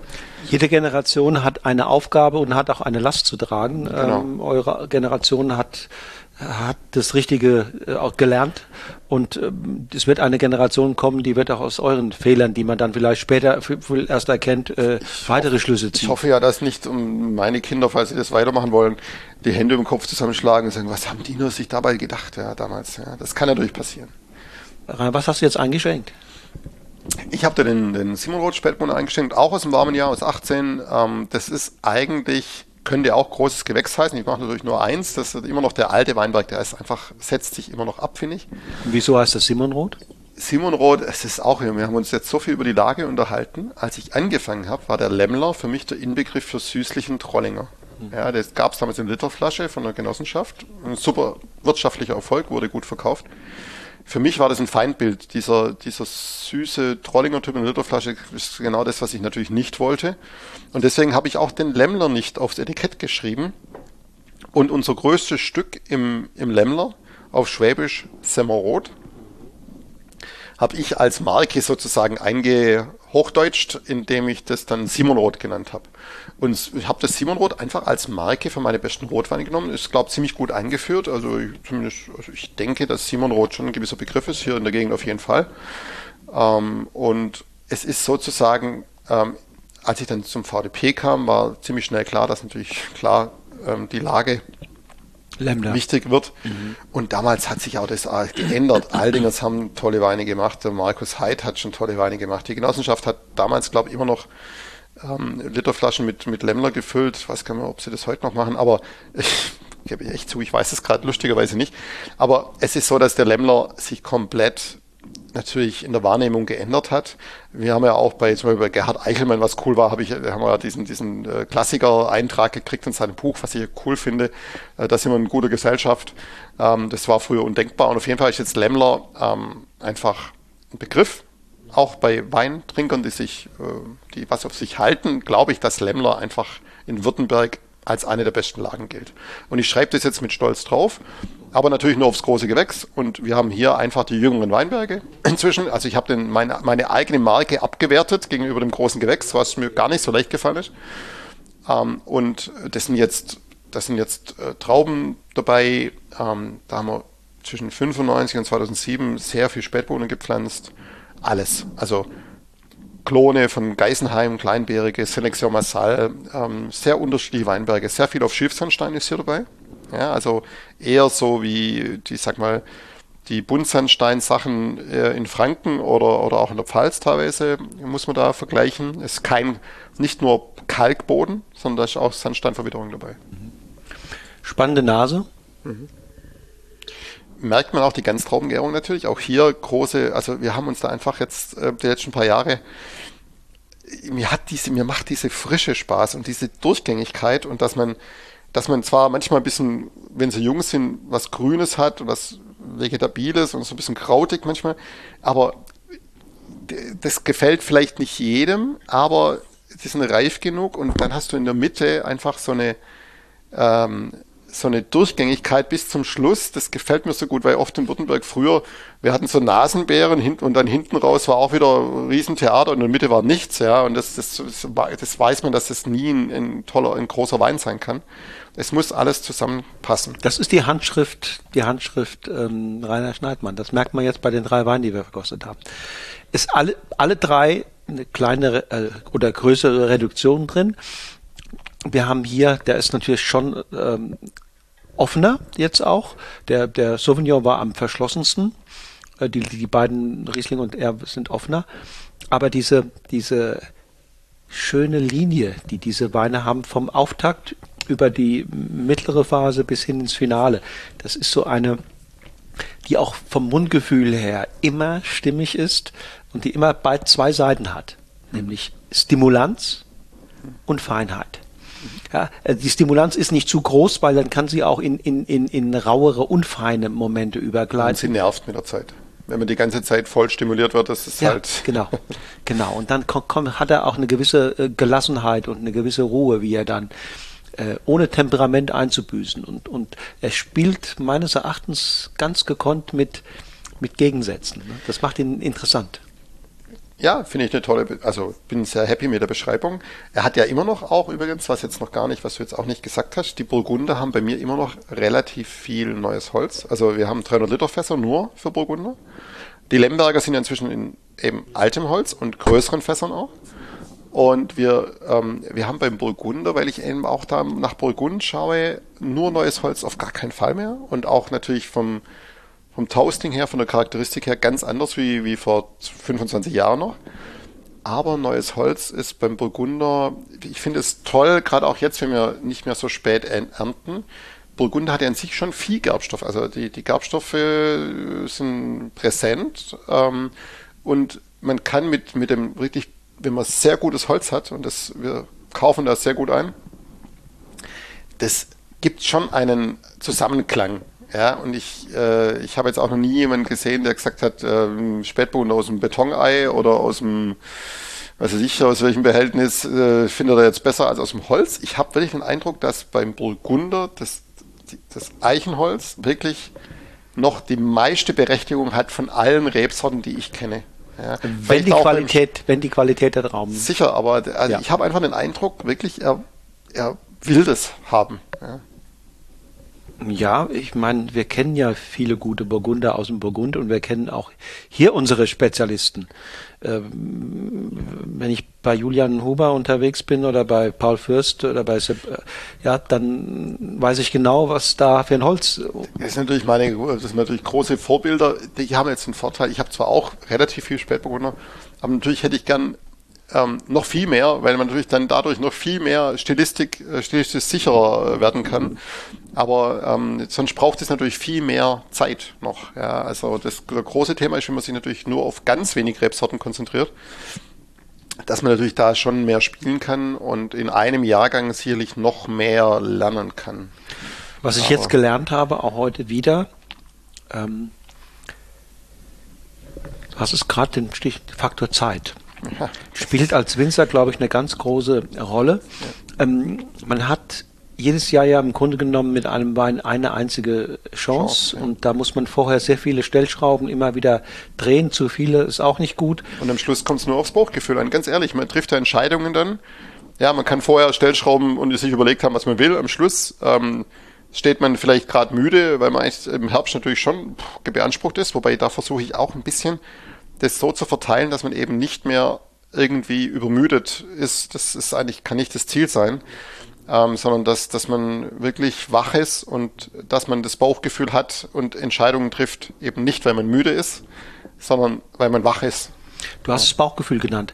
Ähm, welche, welchen Faktor oder äh, welche Rolle spielen Mut und Risikobereitschaft, also neben dem Bauchgefühl? Also ich fürchte, ich bin, obwohl ich eigentlich sonst gar nicht, immer gut, ich war Gleitschirmpfleger auch, ich bin auch früher im Rennrad schon verrückt den Berg runtergefahren. Also aber ich bin überhaupt kein, nein, ich bin überhaupt kein Risiko. Und ich habe auch Schiss und ich bin eigentlich kein Risikotyp. Aber komischerweise, ich bin so beim Wein, also gerade diese Ganztraubengärungsgeschichte, ich weiß, 2014, ich habe natürlich immer ganze Trauben in der Gärung gehabt beim Spätburgunder, aber 2014 haben wir unseren einfachsten Burgunder ge geholt und 2014 war dieses Jahr mit diesen Kirschessigfliegen und, und das war alles so ein bisschen, ah, man wusste nicht, was kommt da auf uns zu. Und haben wir, ich wollte das immer ausprobieren, haben wir ganze Trauben beim Spätburgunder gemacht und einfach nur ganze Trauben so ein bisschen eingestampft und gab, es gab aber relativ viel Saft trotzdem, weil das einfach so ein saftiger Jahrgang war. Ja, also es gab einfach, es gab relativ viel Regen, deswegen kam auch die Kirschessigfliegen so stark. Also wir hatten für unsere Verhältnisse der letzten paar Jahre, so viel Saft hatte ich nie in den, in den Beeren. Mir hat aber das wahnsinnig gut gefallen. Ich habe diese Maische, die süß war, kalt, das haben wir natürlich dann kalt gehalten. Wir wollten eine Kaltmazeration mit ganzen Trauben machen. Und diese Aromatik, die sie da ergeben hat, ähm, das hat mir so gut gefallen für den Jahrgang. Ich habe gesagt, hey, eigentlich das, was ich gesucht habe. Also das war wie so ein, uh, ja, genau, das hat mir jetzt die letzten paar Jahre, gerade bei unseren Burgunden ein bisschen gefehlt. Die sind mir zu, zu mhm. gefährlich geworden, zu mild, zu röstig, zu natürlich auch vom Holz und so. viele Sachen, die haben, haben mich nicht mehr so abgeholt. Und, da, und dann, und dann habe ich gesagt, hey, so, und jetzt machen wir das nicht nur bei dem, sondern jetzt probieren wir das bei der nächsten Charge. Es geht halt so schnell, ja. Also Burgunder, mhm, mhm, das ist ja dann alles mit unseren kleinen Erträgen, das ist ja dann zack, zack, zack, das, da muss man ja dann schnell sein. Und dann haben wir das halt mit den wertvolleren Sachen auch gemacht.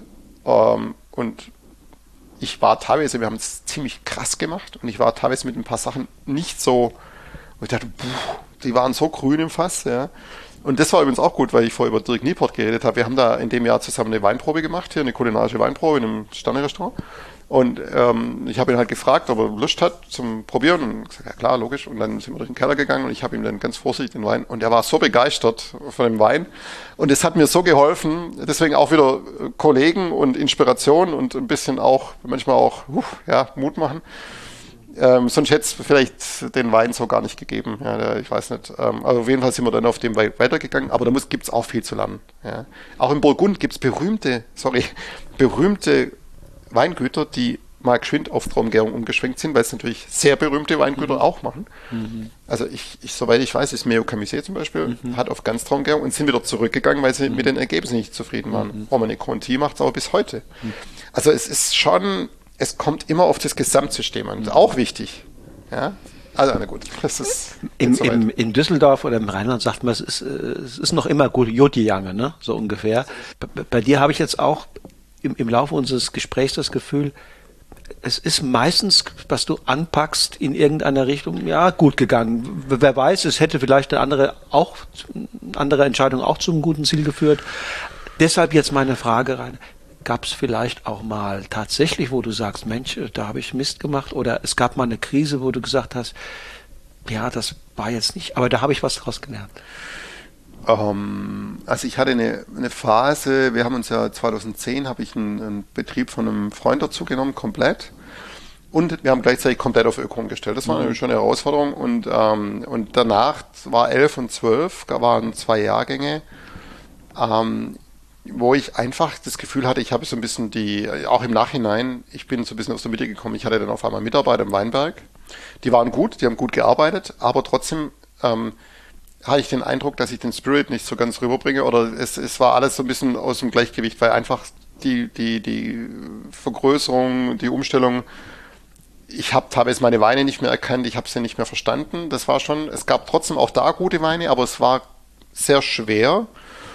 Und ähm, daher, und, und, da haben wir aber auch sehr viel gelernt, Lesezeitpunkte und, und ähm, Mitarbeiter habe ich dann auch wieder neue bekommen, weil ich einfach gemerkt habe, dass ich mit denen, dass ich auch Mitarbeiter brauche, die nicht nur das machen, was ich sage, sondern die mich auch inspirieren. Ja? Das war dann sehr, sehr wichtig. Also das ist ein Punkt. Ich habe auch gelernt, dass die Öko-Umstellung, nur weil ich Schneidmann heiße und so super schlau bin, auch bei mir natürlich nicht von heute auf morgen geht, sondern dass es gewisse äh, Auswirkungen hat. Ja, das ist einfach so. Diese Umstellungsphase ist nicht einfach. Ähm, und dann 2018, ein Jahrgang, auf den ich so stolz bin und trotzdem, wir machen alles sponti. Und ich hatte gute Mitarbeiter, wir haben Weine probiert der, während der Gärung. Ich, auch da bin ich eigentlich ganz stolz. Ich habe es gemerkt, ich gesagt, hier ist wirklich jetzt was mal was ganz schräg, das hat man bisher noch nicht. Ähm, alle Mitarbeiter haben gesagt, nee, wie, wie, es, es, ist noch immer gut gegangen, ja, ich kann leider nicht äh, rheinländisch. Ähm, und dann haben wir es laufen lassen und zwei Wochen später, es war wirklich so, dass ich wirklich zwei Weine einfach verloren habe. Das ist mir noch nie passiert. Es waren jetzt keine Riesenmengen, mhm. aber ich habe dann sogar dann, ich habe dann, ich habe gedacht, gut, bin mal gespannt, was er sagt. Ich habe die Weinkontrolle angerufen und habe gesagt, ich habe hier ein Problem. Es sind wirklich zwei Weine. Ich kann mit denen, ich kann sie nicht verwenden. Es, was, wie, wie geht das jetzt eigentlich? Also nur einfach unten den Hahn aufmachen ist auch nicht, weder ökologisch noch sonst wie sinnvoll. Und dann kam er und dann hat er also offiziell, er war dann schwer, schwer beeindruckt, dass ich, denke ich mal, oder habe ich den Eindruck gehabt, dass ich sowas mache. Und dann haben wir das also offiziell dann hochgepumpt auf einen Transportanhänger und haben die dann ähm, verteilt auf mehreren Wiesen, die wir mhm. noch haben, Obstwiesen. War tat sehr weh.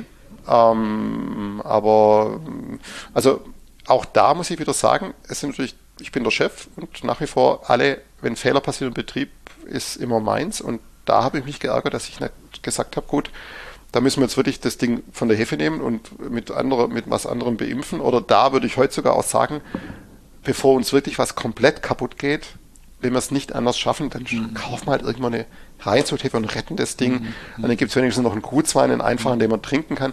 Aber also nochmal ähm, so einen Wein auf der Wiese äh, entsorgen, habe ich also keine Lust. Spricht auch für deine Aufrichtigkeit. Und das war auch das, ich habe ja gerade, ich komme ja gerade, bevor ich hier bei dir an, eingelaufen bin, von zwei deiner Schüler. Und, und im Grunde genommen von beiden, wir hatten kurz, ich sagte, wo fährst du noch hin? Und ja, ich war zum, zum Rainer Schneidmann heute Abend noch. Äh, es war eine super coole Zeit und äh, können, das war so bei der Tenor, wir können vielen jungen Menschen, die den Beruf erlernen wollen, nur empfehlen dorthin, weil gutes Klima, man lernt viel, der versteht Spaß, der Kerl, und es steht immer was ganz Besonderes auf dem Tisch. Wir probieren viel Wein, das war ganz wichtig. Okay, gut, das freut ja? mich. Nein, wir haben auch bisher noch keine Probleme, Lehrlinge zu kriegen. Ähm, ich, ich habe ja immer, ich, ich freue mich immer über natürlich auch aus Quereinsteiger. Ähm, und es sind ja übrigens beide eigentlich Quereinsteiger, über die wir reden. Zwar beim einen war so Großvater Wengerter, ja, aber eigentlich genau. eine Generation ohne, im mhm. Prinzip auch wieder Quereinsteiger. Ja, ja. Mir fällt eine letzte Frage ein, die da heißt, was wünschst du dir für die Zukunft? Es wäre schön, wenn der Wein weiterhin, ich sag mal, wenn der Wein weiterhin die Anerkennung hat und dieses, diesen Wert in der Gesellschaft, wie zur Zeit, dass, ähm, dass es äh, ein besonderes Produkt ist aus unserem Land, und das Werk geschätzt wird, bezahlt wird vernünftig. Ähm, und auch im Ausland, ich meine, das ist schon cool. Ich meine, äh, wir gelten ja im Ausland teilweise mehr als, als hier. Ähm, ich wünsche mir natürlich, dass das Klima so bleibt, dass wir hier weiterhin auch vernünftig arbeiten können. Dass wir nicht irgendwann mal als Klimaflüchtling irgendwo landen. Wer weiß, wer weiß es einfach nicht, was passiert. Dass, dass wir hier weiterhin, wir haben zurzeit, wenn jetzt nicht Corona ist natürlich blöd und das zeigt auch viele Schwächen, wir leben ja fast schon für Menschen in, in einem idealen Staat. Ich meine, es ist friedlich einigermaßen, es ist relativ sozial ausgeglichen. Ich will auch nicht, äh, ich, ich habe mich mit unserem Importeur immer gestritten, in Amerika drüben, der das alles ein bisschen, ich sag mal, Trump ähnlicher gesehen hat. Ja, also ich habe gesagt, ich will einfach nicht irgendwo leben, wo die Leute auf der Straße verrecken und und ähm, das will ich einfach nicht. Ich will einfach, dass es, dass, dass den, die meisten mitgenommen werden, wenn es irgendwie geht, die sich einigermaßen anstrengt. Und deswegen finde ich zurzeit bei uns, es ist halt, ich merke, dass es manchen zu langweilig wird. Dass dieses ruhige und bedächtige und abwägende und komplizierte und kompromissmäßige und ich hoffe halt einfach, dass der Wert von genau dem erkannt wird und dass nicht irgendwelche schwachsinnigen Sachen hier passieren, die wir alle nicht brauchen, sondern dass man wirklich weiß, wie gut wir hier leben. Und natürlich, wir, wir leben auf Kosten, auch ganz klar, auch wir, wir leben immer auf Kosten von anderen. Und dass man das, dass wir das so gut wie es geht reduzieren. Mhm. Und der Lebensstandard, den viele heute gewöhnt sind, mit viel Geld ausgeben für Urlaub, für ja, Sachen, die man vielleicht nicht unbedingt braucht, da muss man sich ganz klar sein, dass es natürlich nur geht, weil Lebensmittel so wahnsinnig billig sind. Und das bezahlen wir mit, das bezahlt die Natur, das bezahlen irgendwelche, und auch Kleidung, das bezahlen Leute mhm. irgendwo in ganz fremden Ländern. Und das wissen wir ja alle. Also das, das ist ja, auf der anderen Seite macht es natürlich keinen Sinn, dieses Schämen oder dieses, ähm, äh, zu sagen, wir verzichten jetzt auf alles, würde ja auch niemandem was bringen. Ja, das Nein. ist wieder die andere Seite. Lieber Rainer, ganz herzlichen Dank. Ja, ähm, danke. Mir hat es natürlich auch Freude gemacht. Ähm, es macht Freude, mit dir zu reden. Fein. Auf bald. Bis bald. So, ihr Lieben, das war das Interview mit Rainer Schneidmann, dem Fellbacher Winzer, der sich binnen weniger Jahre vom Shootingstar zunächst ins regionale und anschließend ins nationale Establishment emporgearbeitet hat. Da war jede Menge Tempo drin und so wie es ausschaut, geht da sogar noch mehr. Und wie er mir glaubhaft versichert hat, macht er auch auf dem Fahrrad noch eine super gute Figur. Lieber Rainer, vom Taunus ins Ländle rufe ich dir zu. Vielen Dank für deine Gastfreundschaft, das schöne Gespräch und das spannende Tasting. Vielen Dank für deine Unterstützung auch für diese Episode. Auf hoffentlich ganz, ganz bald. Zu Gast in der nächsten Episode von Genuss im Bus ist Martin Fischer vom Sonnenhof in Gündelbach, ganz in der Nähe von Vaihingen an der Enz. Etwas abseits der Hauptrouten der deutschen Weinlandschaft entsteht im Sonnenhof unter der Federführung von Martin Fischer und seinem Betriebsleiter, dem früheren Rheingauer Walter Bibo, eine spannende Range ungemein trinkiger und über die Region hinaus beliebter Weiß-, Rot- und Roséweine. Ich freue mich, wenn du wieder einschaltest, wenn mit Martin Fischer am 13. August eine weitere Episode von Genuss im Bus an den Start geht. Bis dahin sage ich auf Wiedersehen, mach's gut und lass es dir schmecken.